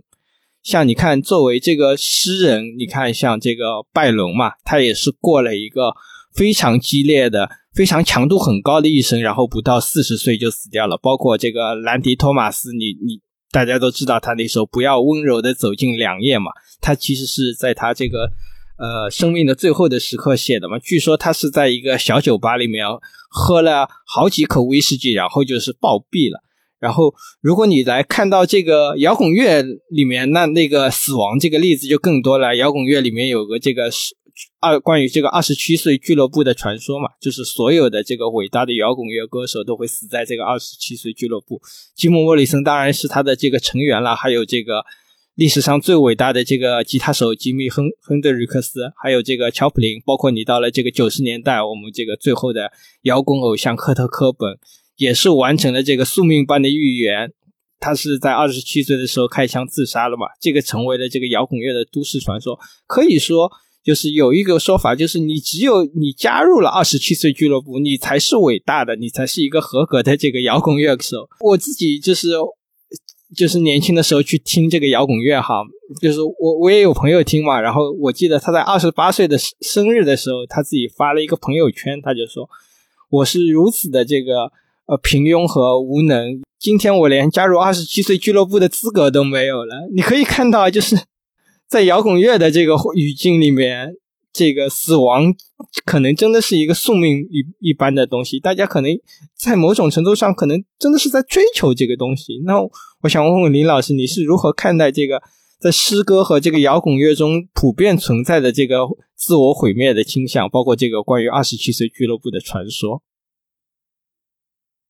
啊，对这个这个话题就非常神奇。我不知道大家有没有去过那个布鲁克林啊？就在纽约布鲁克林的有一个非常著名的那个 Chelsea Hotel 啊，切尔西酒店啊。刚才主持人提到的那个呃，迪伦托马斯啊，迪伦托马斯就是在就在 Chelsea Hotel 当中有是一个常客。你走进那个大厅啊，它现在已经变成了一个很贵很贵的酒店啊。以前可能是个已经变成了一个朝圣之地了。你走进那个大厅，那个大厅里面也挂了一排照片啊，上面写了一排英文。说 they die young, 呃 but they stayed here once，就是他们死的很早，但都在这里停留过，有很多很多名人的照片。那里面里面你看到什么鲍勃，呃，不是鲍勃，就是迪伦托马斯啊，包括很多人，你就会就感感觉到非常的这种奇怪，就是好像这些名人啊，都都好像就是就在很早的时候就去世了。要是二十七岁俱乐部啊，刚才就是我觉得很好笑的一个点，但因为为什么笑呢？不是嘲笑你这位朋友，其实也是嘲笑过去的自己。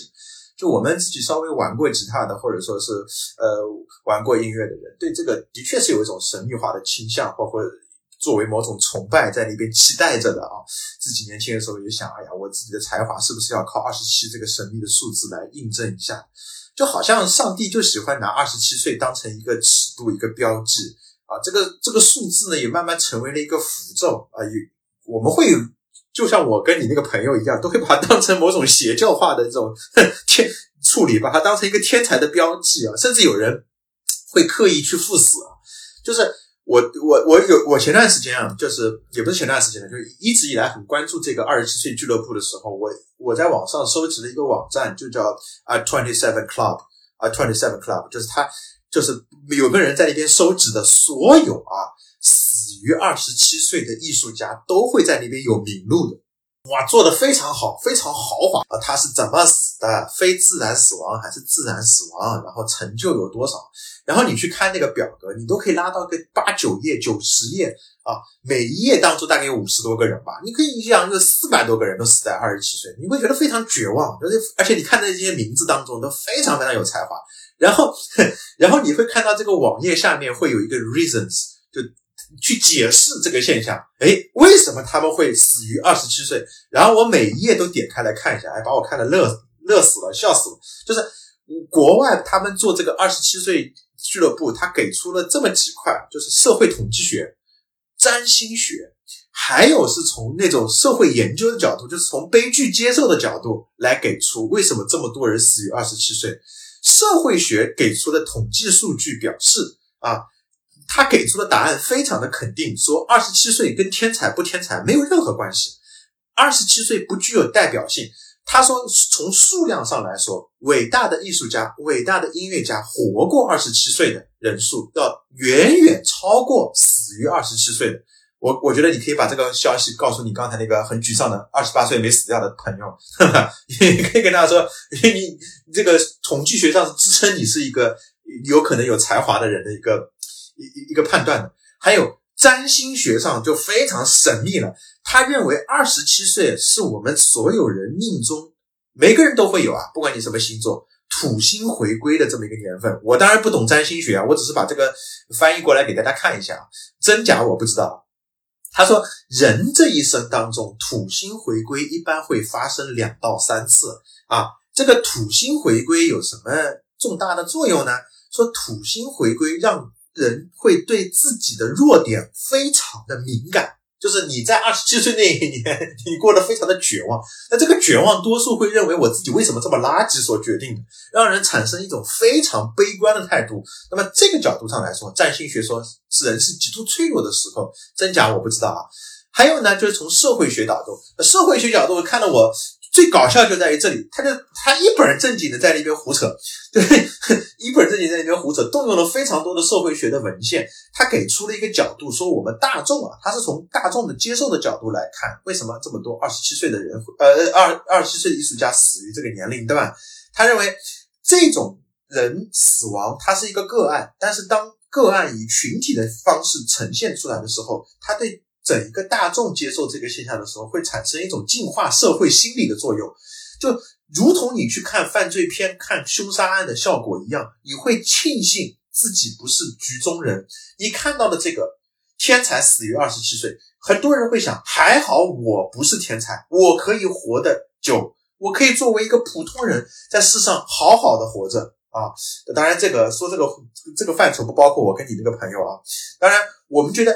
这个年龄，我们不是在这里啊搬用这些数据去给他做神秘化、邪教化。我们来关注的还是那个自我倾向的问题，就是说，在二十七岁俱乐部当中，间接或直接由诗诗人或者名人自己导致的那些死亡，我们不排，我们不去谈啊，我们排除那些自然死亡或者意外死亡的这样的一个情况。这样呢，我们的问题就会更加的集中的，就是。为什么二十七和自我毁灭倾向这么严重？我们刚才说到了很多很多人都是死于二十七岁。呃，乔乔尼乔啊，杰尼杰普林啊，乔尼乔普林啊，他是一个意外啊，他好像不是呃，他好像是意外之死，心脏病啊。那个那个杰米亨德瑞克是自作对吧？呃，吉他之神是自作，他自己吸毒过量以后呕吐物窒息而死的。那个杰莫瑞森好像死的非常神秘兮兮的，刚才也说了，有人说他是呃那个精疲力尽而死的，啊心脏骤停的；有人说什么死于吸毒过量，在浴缸里面泡着，包括那本大门那个传记电影就是这么处理。还有人就是甚至说他没有死啊，等等等等。那么我觉得这就是成为一个文化上面的一个一个现象了，就是成为一个青春啊、热血啊啊死在青春里面这种符号的无限放放大。是我们还是想把它放回到我们刚才谈论的，就是说诗歌跟文学，啊呃，诗歌跟摇滚乐，文学跟摇滚乐之间的联系上来讲的。我们想给大家去介绍这样的一种观点，是我自己一直在思考的，但也不是很成熟，就是关于这种毁灭和创新之间的一个关系。我们说，在西方的整一个。艺术创作和整一个文学史的发展当中，我们一直会看到，刚才我提到过一个叫做螺旋形上升的过去，呃，过程当中，就是我们对过去这个问题的认识是很少会成为一个标本或者化石的，它很长一段时间都是在不断的激活、不断的重新加以借鉴的产物。比如说文艺复兴运动，我们指的西方历史上第一次思想文化解放运动啊，人文主义为寄托的，它是复兴古罗马文化运动，浪漫主义文化、浪漫主义文学啊，它也是在复兴中世纪文学因素。所以说，我们可以看到西方的一种创作当中，他们经常会把这种创新和过去密切联系在一起，很少关注当下。也就是说，艺术家创作是完全聚焦于对当下的不满这个基础上的。很少会有艺术家去否定传统，哪怕我们讲现代主义文学这么先锋、这么高姿态的人，那他们乔伊斯自己在创作的也是依托荷马史诗作为一个蓝本，在里边创造尤利西斯，就是很少会有艺术家真的反叛过去的，他们更多的是对当下的不满。如果真正对当下做出过。一种修正的行为的话，那么这种做法往往不在艺术界发生的，不在文学创造中发生的。对当下干涉最多的往往是政治因素，所以说不是一种艺术创作的逻辑。当下会产生怎么样的一种阻力呢？当下它会有一种非常强的对艺术创作来说非常不好的一种力量，就是惰性，就会维持世界如其所示的那样。很多人都会去维护既定的规则、秩序啊等等。摇滚乐和先锋文学，它在这样两个范畴当中，创造就是对当下规则的一种破坏性的性格。这不是我的观点，这是另外一个文化研究家，包括很著名的一个文学评论家沃尔特·本雅明的话。本雅明说：“创造破坏性格，只知道一个关键词——创造空间。他只知道一种活动——扫除，扫除，大扫除的扫除。”就是我们说的这种破坏力，大家千万不要把它想象成是一种由恨啊引发的一种破坏，它不是作为以仇恨作为动机的。本雅明说的这个空间和扫除这两个字很有意思啊，也就是说我们在当下啊这个混沌、迂腐、迟钝乃至麻痹的世界里面，需要开拓出一个空间来。这个空间开拓出来是干什么的？是接引过去的。所以说，很多人也说过这么一句话：摇滚乐跟现代主义艺术最精通的、相通的一点在哪里呢？就是用最先锋的事情做最传统的态啊，用最先锋的态度做最传统的事情。摇滚乐不会变得非常夸张的，就是它很百变不离其中的一点，就是它还是有布鲁斯的。框架在其中的，它肯定还是那几个三大件，以此为基础展开的什么合成器啊，诸如此类的这种电声化效果等等，它肯定还是这么几个框架，框架就是在布鲁斯的这个框架里面搭好，所以说它不是要去对过去做出一个真正意义上的破坏和超越，它对当下的不满，往往是在这个点激发出来，它扫除一片空间，就是为了接引过去的传统精神。所以说，我们看摇滚乐在六十年代开始就会迅速的去跟那些反越战啊、民权斗争啊等等这些结合在一起。所以说，本雅明所说的这一方面，就说本雅明所说打碎瓦砾不是为了制造瓦砾，而是为了开辟一条道路。所以说，这种道路开拓出、开辟出来之后，才有后面的这种七十年代的朋克啊等等等等这些音乐。那么，我们回到刚才那个话题。如果一个艺术家像 Jim Morrison，包括像那个 Jimi Hendrix，包括像那些二十七岁俱乐部那些成员，他们的艺术创造力足够强，他们把当下全部扫除了之后，该去扫除什么呢？就没有东西可扫的时候，他们会想到一个非常重要的东西，就自创性的扫除自己。这倒不是一种艺术冲动，而是和年轻的时候的一种状态有关系的。尤其是到二十七岁这个年龄段，为什么他不是比如说二三啊、二四啊，或者不是往后到三十一啊、三十二？为什么偏偏是二十七呢？是因为我大概觉得是这样子的：二十七岁这个年龄段，大多数的人已经半一半踏入到这个世界的门槛之中了，就大概知道这个世界的模样是什么样的，但自己身上青春所积攒下来那种破坏性创造力的余温还没有退。退去，一下子就会感觉到一种存在主义式的感觉会突然而来，就是我们一下子被抛到了这个世界上去，就这种感觉是举个举个不恰当的比方，很像我们刚毕业的时候那种心态，就感觉我们一下子就要去面临去工作了，一下子就去要去面临一个成人的世界。尽管我们在大学里面已经多多少少听说过职场啊、成人的世界啊是怎么样的一个情况。但是，一下子我们到职场当中，还会有这种感觉的，就是一种存在主义式的一种感觉。而这种存在主义是被抛入到这个世界的这种感觉，敏感的艺术家和诗人在这一点上会特别的感觉到一种痛苦的意义。什么是痛苦呢？就是他们会先于常人感受到自己是被抛到这个世界上来，是一个陌生人。所以说，我想说，兰波的《地狱遗迹》也好，包括像呃《灵光集》也好，当中有大量的篇幅跟 Jim Morrison 在那个《People Are Strange》这张专辑之后，包括《L A Woman》这张专辑当中。体现出来的非常强烈的，我们我自己是一个陌生人的这种感受，非常非常的接近。只有到了这个年龄段，人们才会觉得自己和整个世界有了真真切切的一种联系，才会发现自己被抛入到这个世界上，并且还要去继承这个世界。这个感受是非常强烈的，就是你刚刚被抛入到这个世界上，你就有一种去继承这个世界的使命感，过于沉重。这种沉重对于敏感的艺术家来说，我觉得是很难很难去承受的。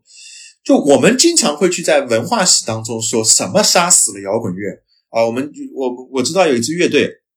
那支乐队叫什么？叫耶稣和玛丽莲项链啊。这个乐队唱过一首歌叫做《I Hate Rock and Roll》啊。有兴趣听众可以去网易云上搜一搜，它的名字叫做《I Hate Rock and Roll》。I Hate Rock and Roll 这首歌里面唱的是什么呢？他们认为 BBC 杀死了摇滚乐，MTV 杀死了摇滚乐。换言之，就很简单，就是说商业杀死了摇滚乐。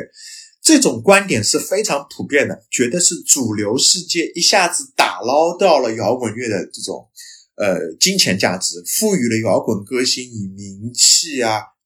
商业价值啊，等等，逼他们自杀等等。科特·科本也有可能这方面的因素会更加多一点吧，包括他跟他的那个妻子 Courtney Love 之间的一些感情纠葛啊，等等。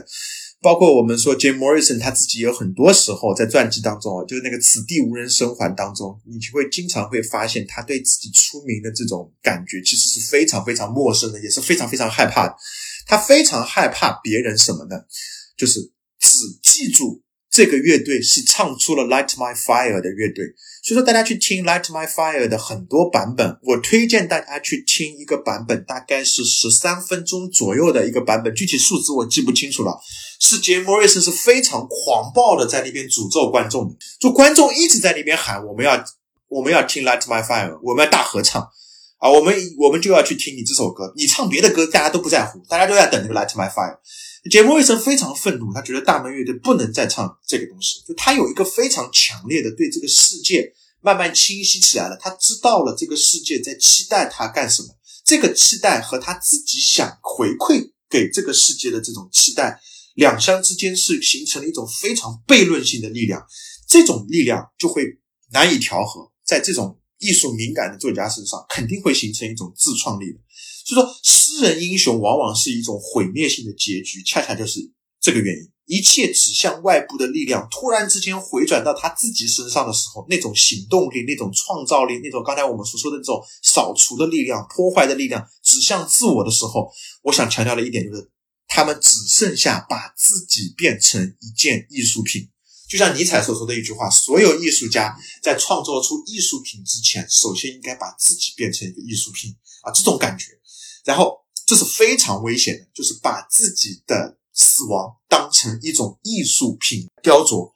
并且把这个东西当成回馈给期待的他们、偶像化他们的人群的一种力量。这大概就是摇滚乐自反性的非常重要的一点，也是它跟流行乐的一个很大的区别。流行乐是拥抱资本的，没有资本就死；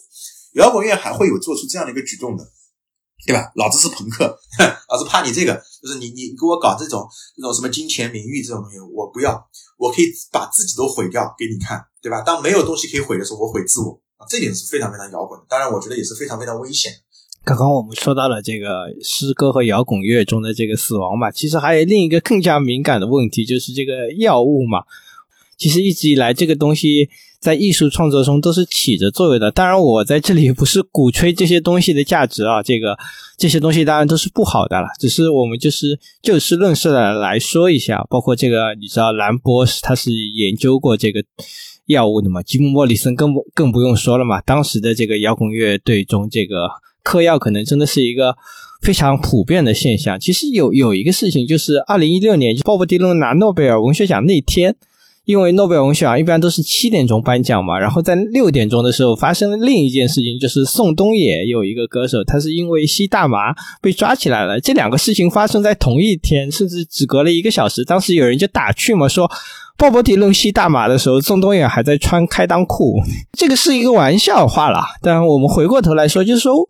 我为什么要吸吸食这些东西？其实是他们想通过，就是说这些东西来让他们进入一种某种通灵的超然的状态，然后在那种状态中去进行一个创作的过程。用另一种话来说，就是这个灵魂出窍嘛。其实，在这个人类这个更早期的生活中，这种方式是一个常态。包括在一些原始的这个宗教中啊，进行一些仪式的时候啊，像祭司啊或者萨满，都会通过燃烧一些草药啊，来让这个受众进入这样一种状态。包括今天作家喜欢抽烟啦、喝酒啦，可能也是一样的目的了。那我我就想就着这个话题来问问林老师，当然就是诗歌和摇滚乐歌手对这个通灵的追求，以及这个药物又在中间起到了一个什么样的作用呢？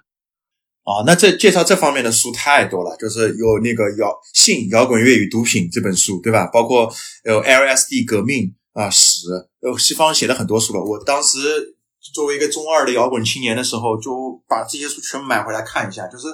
我会发现啊，其实。就刚才岔出去说一句啊，就 Jim Morrison 他们啊，就是写这些改东西啊，就是比较这种诗性化的图景去写啊，就是我们看他的歌词当中非常呃意象非常复杂的那些歌曲啊。那披头士啊，披头士更加绝了。那披头士当时直接就在那边歌颂 L LSD。那大家有没有听过他们一首非常著名的歌曲啊？就那个帕博军事俱乐放心孤星俱乐部那张专辑里面有一个 Lucy in the Sky with Diamond，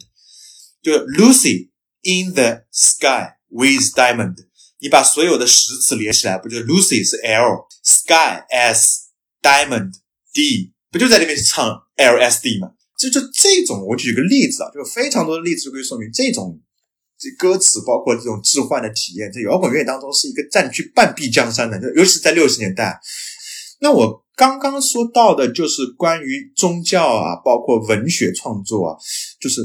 药物的这种影响，确实在文学史上也不是一个个案。就我突然想到，就波德莱尔他有一本书叫《人造天堂》，是他的一本散文集啊。他就是在里边写那个鸦片所带来的对他创作的一种影响啊，那是如痴如醉。我们知道英国有个诗散文家叫德德昆西啊，他也写过一个瘾君子的自白这样的书，就是在里边写呃这种呃毒品对整个文学创作的影响。兰波更加不用说了，兰波更加夸张了，兰波就直接宣言了，对吧？为了为了美，可以引进毒药啊，毒都不够了，他还要毒药。那我觉得这些东西我们怎么看待？当然，我们不是鼓吹这种东西，它一定是对文学创作有质的作用的。那我举可以举个很多反例的。但是世界上瘾君子多了，按道理说，瘾君子的数量，按照这个观点来说的话，应该可以跟作家的数量相媲美的吧。但大大多数人戒毒所里面的人，怎么还不会成为作家呢？关键还是有一点，就是我们怎么看待它所起到的一个诗性的方面的一种启发。我不知道大家有没有发现啊，就是说从十九世纪末开始啊，欧洲文学当中有一股非常强烈的东西在里面萌发，就是感官性。这是一个我们外国文学研究界可能一直在关注的一点啊。我们如果不提波德莱尔的这个《人造天堂》这本书所打开的一种感官性体验，我们其实是没有办法，某种意义上来说没有办法去谈普鲁斯特的那本《追忆似水年华》的。虽然普鲁斯特可能不吸毒啊，但我们只是说这种感官文化的放大，在整个文学史上起到了一个非常重要的作用。我们知道兰波啊，兰波他是一个非常豁得出去的人啊。我们看他的传记，可以把他当成他就是一个什么？他就是十九世纪。中后期的一个朋克嘛，兰波如果放在那个年代就是一个朋克嘛，对吧？非常的夸张他的举动。我们说他的这个豁得出去啊，是一个非常重要的一个前提啊，就是他是进行的是诗歌当中的一种打破感官束缚的革命。换句话说，是在诗歌界想要召唤出一种感官的革命。这个革命到二十世纪初由超现实主义运动所引发。对诗性的人的潜意识啊等等的一种接引之后，慢慢成为二十世纪文学的一种主流。越来越多的人去写这种感官体验，包括尤利西斯啊啊，包括追忆似水，沃尔夫更加不用说了，对吧？达洛维夫人当中 N 多的感官。对吧？那从这种意义上来说，就是以前我们看文学创作当中，把这些东西都是呃不加分别的塞到所谓的心理描写的这个范畴当中去进行捕捉的嘛。兰波的实验性就在于，我们能不能把一切感官全部打通，用更多的立体的方式，刚才我强调了，强调过的，来感受这个世界，感受诗歌，感受美。这个在象征主义诗学当中，我们说的是一种通灵的诗学，但它没有局限于象征主义诗学当中。这就是说明兰波切中的是我们大多数人在感受美这样东西的时候的一个弱点。我们喜欢去分析美，我们很少会去真正的体验美。我不知道大家有没有从小就受到的这种。呃，教育都是这样的，一看到一部作品，首先不去谈他的感受，首先就拆分它。哎呀，这个线条是怎么样的？光照情况怎么样的？这个色块是怎么样的？一部音乐作品当中啊，首先扔给你一部平均律，你你先把把我这个平均律给我谈下来，告诉你对位的关系是怎么样的啊？而失去了我们什么呢？失去了我们最终的一种体验感。我们到底是在分析美，我们还是在体验美？当然，我们说很多时候，我们是在学术研究的范畴当中，我们是可以去分析美的。但是对于普通人来说，你让很多人抱着去分析美的这个态度去接受有美感的艺术品的时候，往往他们会觉得失去了一个非常重要的东西，就体验嘛。体验是什么？体验就是看艺术品的时候给我们一种观能力量的一种释放，是能让我们浸润在其中的，也是具有让我们跟艺术作品之间有一种参与性的。互动的干，美国六十年代的那个 LSD 革命，就一下子被激活的是什么？就赫胥黎那本《知觉之门》为什么这么畅销？我我觉得讲的就是这样子的一个事实。就是我有个美国的朋友跟我说过一句话，他说：“你看啊，啊，这是我女儿二十岁时候的照片，这个是我妈妈二十岁时候的照片，你看看这两个照片之间有什么不同？”他说：“你会发现我妈妈的二十岁。”比我女儿的二十岁老，不知道大家有没有这种感觉啊？就是我们会去看同样的二十岁人的照片，但过去时代的二十岁似乎就是比我们这个时代的二十岁会老很多。我指的是，你看过去美国人啊，那当然我们中国可能不具有这样的一个参照，尤其是现在年龄越来越趋同了。为什么？我们可以说。毫不夸张的说，摇滚乐在一九六六年到一九七六年这段时间扮演的一个角色是重大的。世界不可能回到那个被摇滚乐洗礼过之前的那个时代去，就因为我们的感官伴随着我们的表情，伴随着我们的感知已经彻底改变了。所以说，受过摇滚乐洗礼的那一代人，他感受这个世界的方式可能会更加的多重。这种多重的意义。可能就是我们可以不借助毒品，我们可以去借助摇滚乐给我们带来的同样的一样东西，就是我们感官改变。不是有人说嘛，摇滚乐也好，文学也好，改变的说到底就是我们的表情。我们的表情丰富了，我们当然姿态就多了。我当然我们的二十岁可能就会比以前的二十岁更加的丰富了。这就是感官带来的变化。摇滚乐本身就是如此。现场的意义大于一切。什么叫现场的意义大于一切？我不知道大家有没有听过一句话。我记得以前，以前我们我们读书的那段时候，零三、零四、零五年的时候，有一本书是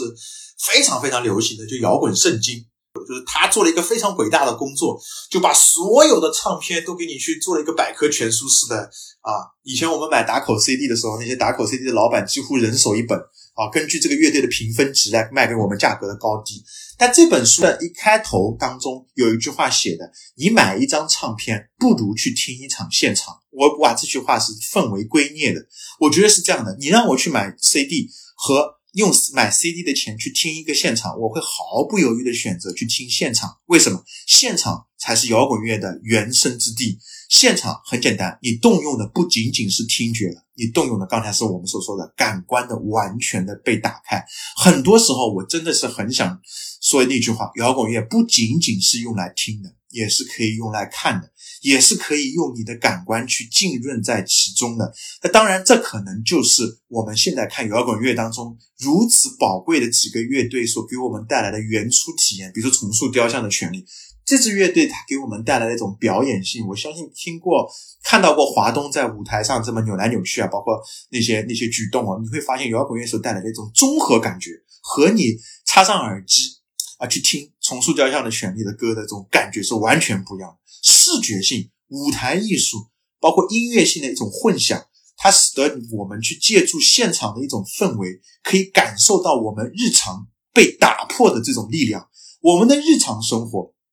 这就是兰波所说的那种被打破之后，我们的日常生活被打破之后，你会达到兰波所说的那个“我是另一个”这种感觉。我有很多朋友，包括我自己年轻的时候，都会在听完某个现场的时候，会患上一种他们所说的叫现场后遗症，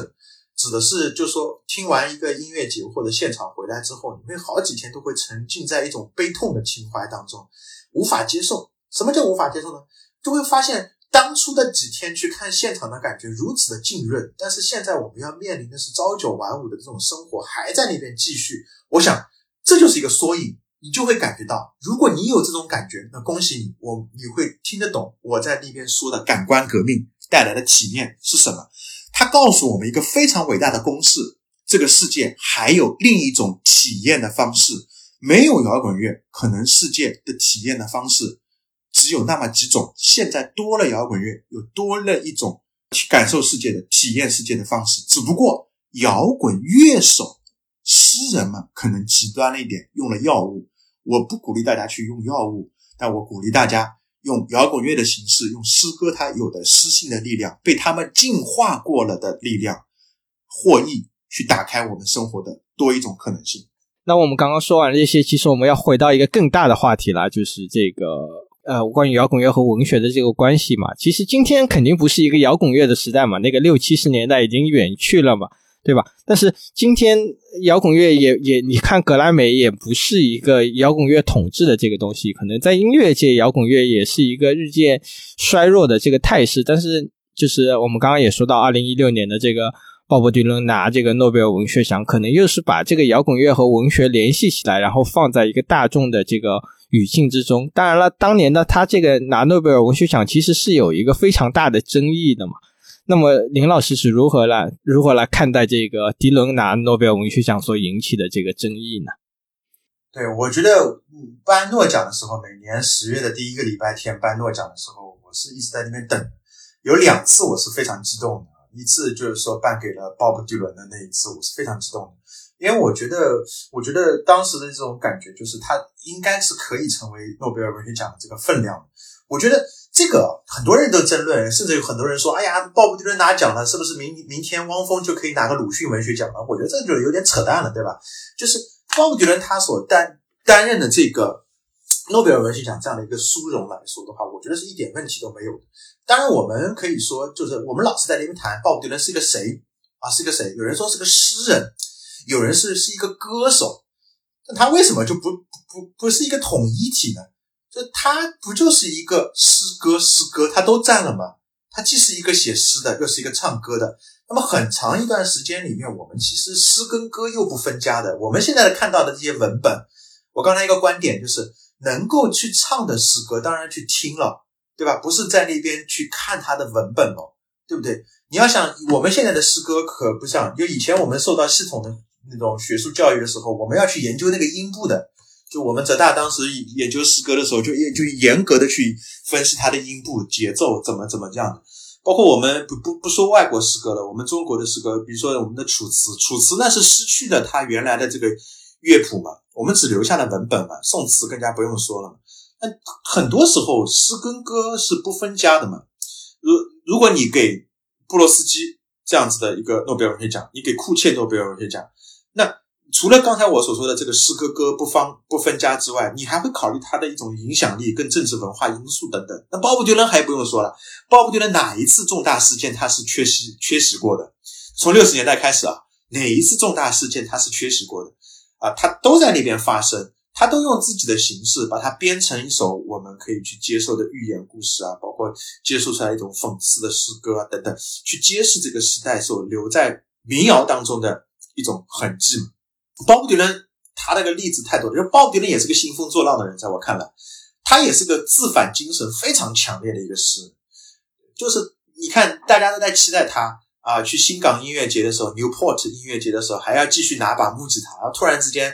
戴上墨镜，插上电了，让很多人都觉得他背叛了民谣了，对吧？当然，有有人觉得他开启了摇滚乐时代，什么什么之类的。就是这样的人，你是没有办法去约束他的创造力的。他的创造力不是在跟着外界而动的，他是一句话，用自我的诗和歌的力量，用艺术的力量在审判这个时代的人。这种人，你不把他放在诺贝尔文学奖的高度，你把他放在哪个高度去讲？是吧？他总有一种人，他是可以用另外一种艺术的眼光来看待这个世界的秩序发生了怎么样的一种变化。我觉得从这个角度上来说，他拿诺贝尔文学奖一点问题都没有。你是从这个摇滚乐的角度，我想就是回过来，反而从这个可能从文学的角度来看这种争议哈。其实后来那个彼得汉德克嘛，他两两年之后是拿了这个诺贝尔，他直接说这个东西迪伦拿奖是对这个文学的一种侮辱嘛，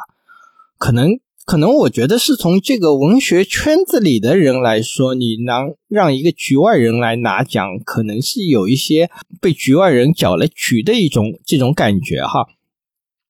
因为，因为其实，在那个是鲍勃迪伦拿那个诺贝尔奖的时间点，有一点点的这种敏感嘛，因为。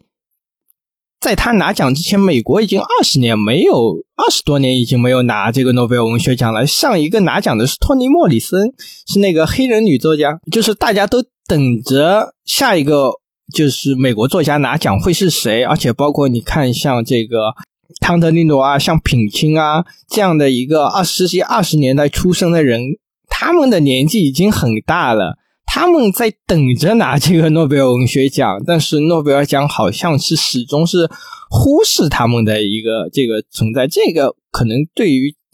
就是另一些比较文学原教旨主义的人来说，有一点点的这种冒犯的感觉。对啊，所以说我说了嘛，德里罗如果拿奖的话是没有问题的，因为他一直在那边讲，包括包括我们说的科马克麦卡锡，他拿诺贝尔文学奖也是美国人，也是没有任何问题的。就是关键是你怎么看待这个正统这个东西？正统这个东西在我们当下这个语境当中，我又要说了，就经过摇滚乐的洗礼之后，这个正统的东西，我们刚才已经谈了这么多了，诗歌跟摇滚乐之间是可以融合的，它也融合了，不是说没有，不是说所有的一种文学形式，它都是来自于正统内核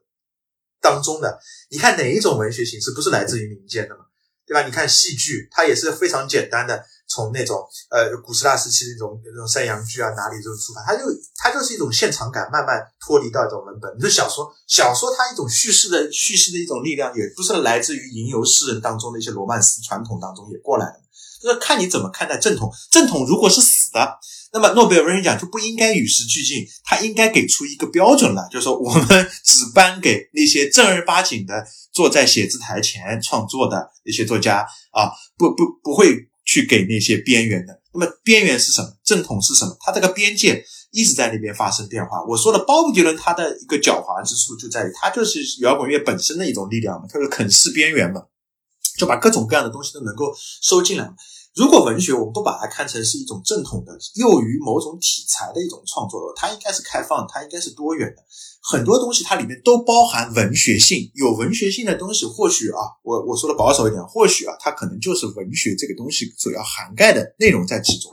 对吧？那很多的正统正统的东西也会受到摇滚乐的改变嘛，很多那种作品被摇滚乐浸润过以后，你看。他们他们四几年出生的那一代作家，包括什么什么拉斯迪啊，他们这些人，就是对摇滚乐对他们的创作的影响非常非常大。就摇滚乐已经冲击了文学创作，然后诞生出了新的文学创作。那么这种文学创作，你怎么去分清楚哪些是没有受过摇滚乐的冲击，哪些是受过摇滚乐的冲击？那么还有一些绘画对摇滚呃对文学创作的影响，对其他的因素，那种建筑对摇呃对诗歌创作的一种影响，我们怎么看它？它还是不是一种正统的？如果发生这种融合了，我们应不应该给他诺奖？不是说看它是不是正统，而是看它丰富了，或者说拓宽了我们对文学这个东西的边界。我我想说的是什么呢？就是我感觉我们聊了今天这么一大段关于诗歌跟摇滚乐的意义啊，它作为一个对青年人影响非常大的两种艺术形式嘛，我相信所有年轻人可能。多多少少都会被诗歌打动过，也也也有可能被摇滚乐打动过。那么，我觉得摇滚乐对于我们现在当今文化当中是一个什么样的地位，我不知道。但是我觉得从我自身出发来说，和我观察到的很多年轻人来说，身上的例子上来说，他们依旧发生着非常重要的意义。我知道我们现在很多人去听摇滚乐，我们现在也看到了草莓音乐节上越来越多的人去亲近摇滚乐，可能是受到了一个节目啊，就《乐队的夏天》的影响啊。我觉得这个节目本身对于推广摇滚乐来说，肯定是起到了一个非常大的作用。很多人也去了，很多人也看了，但是我觉得这个摇滚乐它会不会成为别人担心的啊？很多人就担心《乐队的夏天》放出过以后，摇滚乐会不会成为一个主流啊？我觉得摇滚乐是永远不太可能能会成为主流的。摇滚乐成为主流的下场，我们也看到过很多很多，就是摇滚乐被资本啊啊被一种主流的媚俗文化所所所所招安之后所代表的一种力量的一种削弱啊等等。我经常会在。课课后，有一些同学会，我的学生，我自己的学生会来问我，说：“那小小老师，你觉得摇滚乐可以改变世界吗？”啊，他们都是有时候是毕业之前会问我这么一句话，就是饱含着热泪问我这句话，说：“你觉得摇滚乐会改变世界吗？”很多年以前，我的答案是摇滚乐一定会改变世界的。我会给他们讲六十年代的意义。我跟他们讲尼尔杨说过的那句话：六十年代是什么年代呢？六十年代就感觉似乎发生了一些什么，但你仔细看又没有看到发生了什么，就是这样的一个年代。但是不知道从什么时候开始，我突然之间重新去思考这个问题的时候，我会发现，我会斩钉截铁的跟他们说，摇滚乐不会改变这个世界。他们会觉得非常绝望，说什么？你一个听摇滚乐的人告诉我们摇滚乐不会改变世界？我会跟他们补充一句话，我跟他们，我会跟他们说。摇滚乐之所以不会改变世界，正因为他们不会改变世界，他才对这个世界有意义。为什么？摇滚乐很怕一点，就是他们改变了这个世界，他们成为了这个主流世界文化之后，我们会不会有新的摇滚乐来反由这个摇滚乐所创立的世界？这个世界绝对不会缺给你答案的这些机会。往往缺的就跟文学、就跟诗歌一样，给你一个提问的机会，给你一个迟疑半秒的机会。有了文学，有了摇滚乐之后，我们对这个世界的判断不会这么急匆匆的给出答案，我们会怀疑一下，我们会停留一下，我们会愤怒一下，我们会对这个越来越糟糕的，或者说。越来越不入眼的世界，保留一份自己的温度去打量这个世界。我觉得这就是我们今天录这个节目，录《Jam Morrison》的栏目，录诗歌和摇滚乐，对于我们当下最大的一个意义所在吧。嗯。